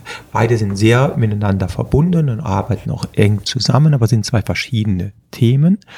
Im Digital Hub, für den ich äh, spreche, ist es so, dass insbesondere der Hubertus Hille, Hauptgeschäftsführer von der IHK, extremen Treif reingebracht hat und die Parteien, Hochschulen, Städte, Landkreis, Unternehmen und ein Dach bringt, also ein richtiges äh, PPP-Modell, Private, Partner, äh, Private äh, Public, Public Partnership, eben halt äh, aufgebaut haben und jetzt, wir haben den Antrag beim Land ge geschrieben, du hast eben schon gesagt, wir haben eine Bewilligung über 1,5 Millionen und wenn das klappt, nochmal um eine weitere Millionen mehr, also insgesamt dann zweieinhalb Millionen Euro, die wir als Fördermittel verloren Zuschuss bekommen. Bisher war sehr viel Aufbauarbeit. Wir haben jetzt drei Personen, die in dem Hub tätig sein sollen, davon ist eine Frau und, und zwei, ähm, äh, zwei Männer dazu. Und jetzt vielleicht mal eingeschoben zum Thema Frauen. Ich glaube, wir vertun uns zurzeit extrem, was passiert. Gestern war ich auf der Eröffnung des akademischen Jahres der Universität äh, Bonn. Dort wurden viele, viele, viele Preise an herausragende Nachwuchswissenschaftler vergeben. Es waren nur Frauen, die die Preise gewonnen haben, bis auf einen Mann, der für seine soziale Arbeit in Flüchtlingsheimen in, in, ausgezeichnet wurde, nicht für eine wissenschaftliche Arbeit. Wenn ich heute sehe, wie viele Schülerinnen mit Abitur, mit Supernoten herausgehen, dominieren die Frauen komplett das Schulsystem. Wenn ich heute sehe, wie viele äh, äh, Absolventinnen aus den Hochschulen herausgehen, die dominieren extrem ihre Jungs. Die ganze Elite, die heute nachwächst, sind Frauen. Wenn ich das in Medizinberufen sehe, in Richterberufen, Berufen oder sonst was. Die Zeit, dass die, die ganze Führungsriege durch Männer besetzt ist, ist ein Thema meines Alters. Das wird nicht das Thema der nächsten Generation sein. Wir werden ganz andere Situationen haben. Wir werden darüber nachsprechen, darüber sprechen werden, dass wir eine, Geschlechtergerechtigkeit hinsichtlich dessen haben, dass die Männer wieder die Möglichkeit haben, wieder aufzuschließen. Ja, das Schulsystem heute von der Grundschule über das Gymnasium bis ins Studium hinein ist frauendominiert. Also es verdreht sich komplett. Und wir haben heute noch eine männerdominierte Welt und auch eben halt, wenn man wie zum Hub kommt, sind die meisten führenden Leute die Männer. Ich glaube nicht mehr, dass wir das in einer Generation weiter so haben werden. Zurück zum Thema. Äh, dabei. Wie hat man, wie kommt man Transparenz, wo, wie kommt man dazu, jetzt auch mit hineinzugehen? Wir sind zurzeit äh, dran, in diesem Jahr die Infrastruktur zu stellen, dass wir Räumlichkeiten haben, dass wir die Mitarbeiter haben, dass wir die Leistungspakete stehen haben, haben gestern Vormittag noch ganz Vormittag diskutiert, mit welchen Angeboten wollen wir hinausgehen dabei, wie wollen wir für Mittelständler interessant sein, die ihre Leute hineingeben in unser Unternehmen und mit uns über ihre neue zukünftigen Geschäftsmodelle nachdenken und wir helfen den Unternehmen auch den Wandel der digitalen Transformation wirklich durchzustehen und zu schaffen. Dabei wie wären wir interessant dabei. Das heißt, wir werden jetzt die ganzen Leistungsangebote definieren, die richtigen Menschen äh, nehmen, die Räumlichkeiten ausstatten und werden an, ab Anfang nächsten Jahres in die Öffentlichkeit hinausgehen, vielleicht schon in diesem Jahr leicht beginnen, indem wir für Start-ups im Accelerator-Programm, im Incubator-Programm und für mittelständische Unternehmen öffentlich machen, wer sich wie bewerben kann, wie der Zugang ist. Wir werden Veranstaltungen Events machen. Wir machen auch den Digital Tuesday in, in dem ehemaligen FATS-Café in der Innenstadt. Wir wollen auch in der Innenstadt gerade über in der Universität einen öffentlichen Hotspot haben, wo man hingehen kann, wo man Zugang bekommt, wo man sich informieren kann. Wir bauen das gerade auf. Wir werden auch noch die nächsten drei Monate oder zwei, drei Monate brauchen, bis wir die Infrastruktur stehen haben, um dann rauszugehen. Genau. Also ähm im September wurde ja auch schon verkündet, dass das jetzt losgehen sollte, auch schon mal mit dem ähm, Digital Thursday. Ja. Ähm, eben dort, das werden wir dann auch weiter teilen, wenn ähm, hier auch über deinen ähm, Kalender und ähm, über Digital Bonn. Genau, Bundesstadt.com. Bonn Digital. Da, äh, es, es, gibt überhaupt da viel zu viel Verwirrung. Genau, aber manchmal aber, ist es gut. Aber ich denke, was jetzt auch für mich interessant ist, jetzt nochmal zum Abschluss, ähm, es ist ja jetzt nicht nur das digitale Bonn, sondern wir haben auch das internationale Bonn, was jetzt ähm, gestärkt wird mit mehr UN-Einrichtungen. Das WCCB-Hotel ähm, ist eröffnet worden. Da können wir vielleicht mal ein zweites Gespräch führen drüber. Das geht jetzt ein bisschen darüber hinaus. Was mich jetzt nochmal interessiert, die ähm, digitale Standortpositionierung von Bonn. Man kann ja natürlich einerseits sagen, okay, ähm, die Digitalisierung ist nicht neu. Also wer das jetzt erst entdeckt, fragt man sich, wo haben die in den letzten 20 Jahren gelebt. Andererseits sind natürlich andere Standorte, also in Nordrhein-Westfalen, hat nicht Bonn alleine diese Förderung bekommen, sondern auch noch Aachen, Münster, andere Städte. Jeder will sich jetzt positionieren. Im, ähm, oder eben fit machen für die ähm, digitale Transformation und ähm, 4.0. Ähm, ähm, was sind denn jetzt die Standortvorteile von Bonn? Also wenn man jetzt in Konkurrenz ist, also einerseits, wir haben ja eben auch drüber gesprochen, ähm, diese Kapitalkonzentration auch in Silicon Valley, aber wenn man jetzt europaweit guckt oder Deutschland ist es Start-up, ähm, Mekka ist eigentlich Berlin. Ähm, vielleicht noch andere Städte sind auch noch attraktiv. München, ähm, Hamburg. Wie will sich da jetzt das beschauliche Bonn hier zwischen äh, Venusberg und Siebengebirge positionieren? Die grundsätzliche Aussage heute ist, dass Bonn auf der digitalen Landkarte eigentlich nicht existiert. Bonn hat unfassbar viel Potenzial und nichts daraus gemacht. Wir haben hier in Bonn eine Telekom, die gerade in der IT-Infrastruktur absolut dominant mit ist. Wir haben ein Bundesamt für Sicherheit in der Informationsverarbeitung hier in Bonn.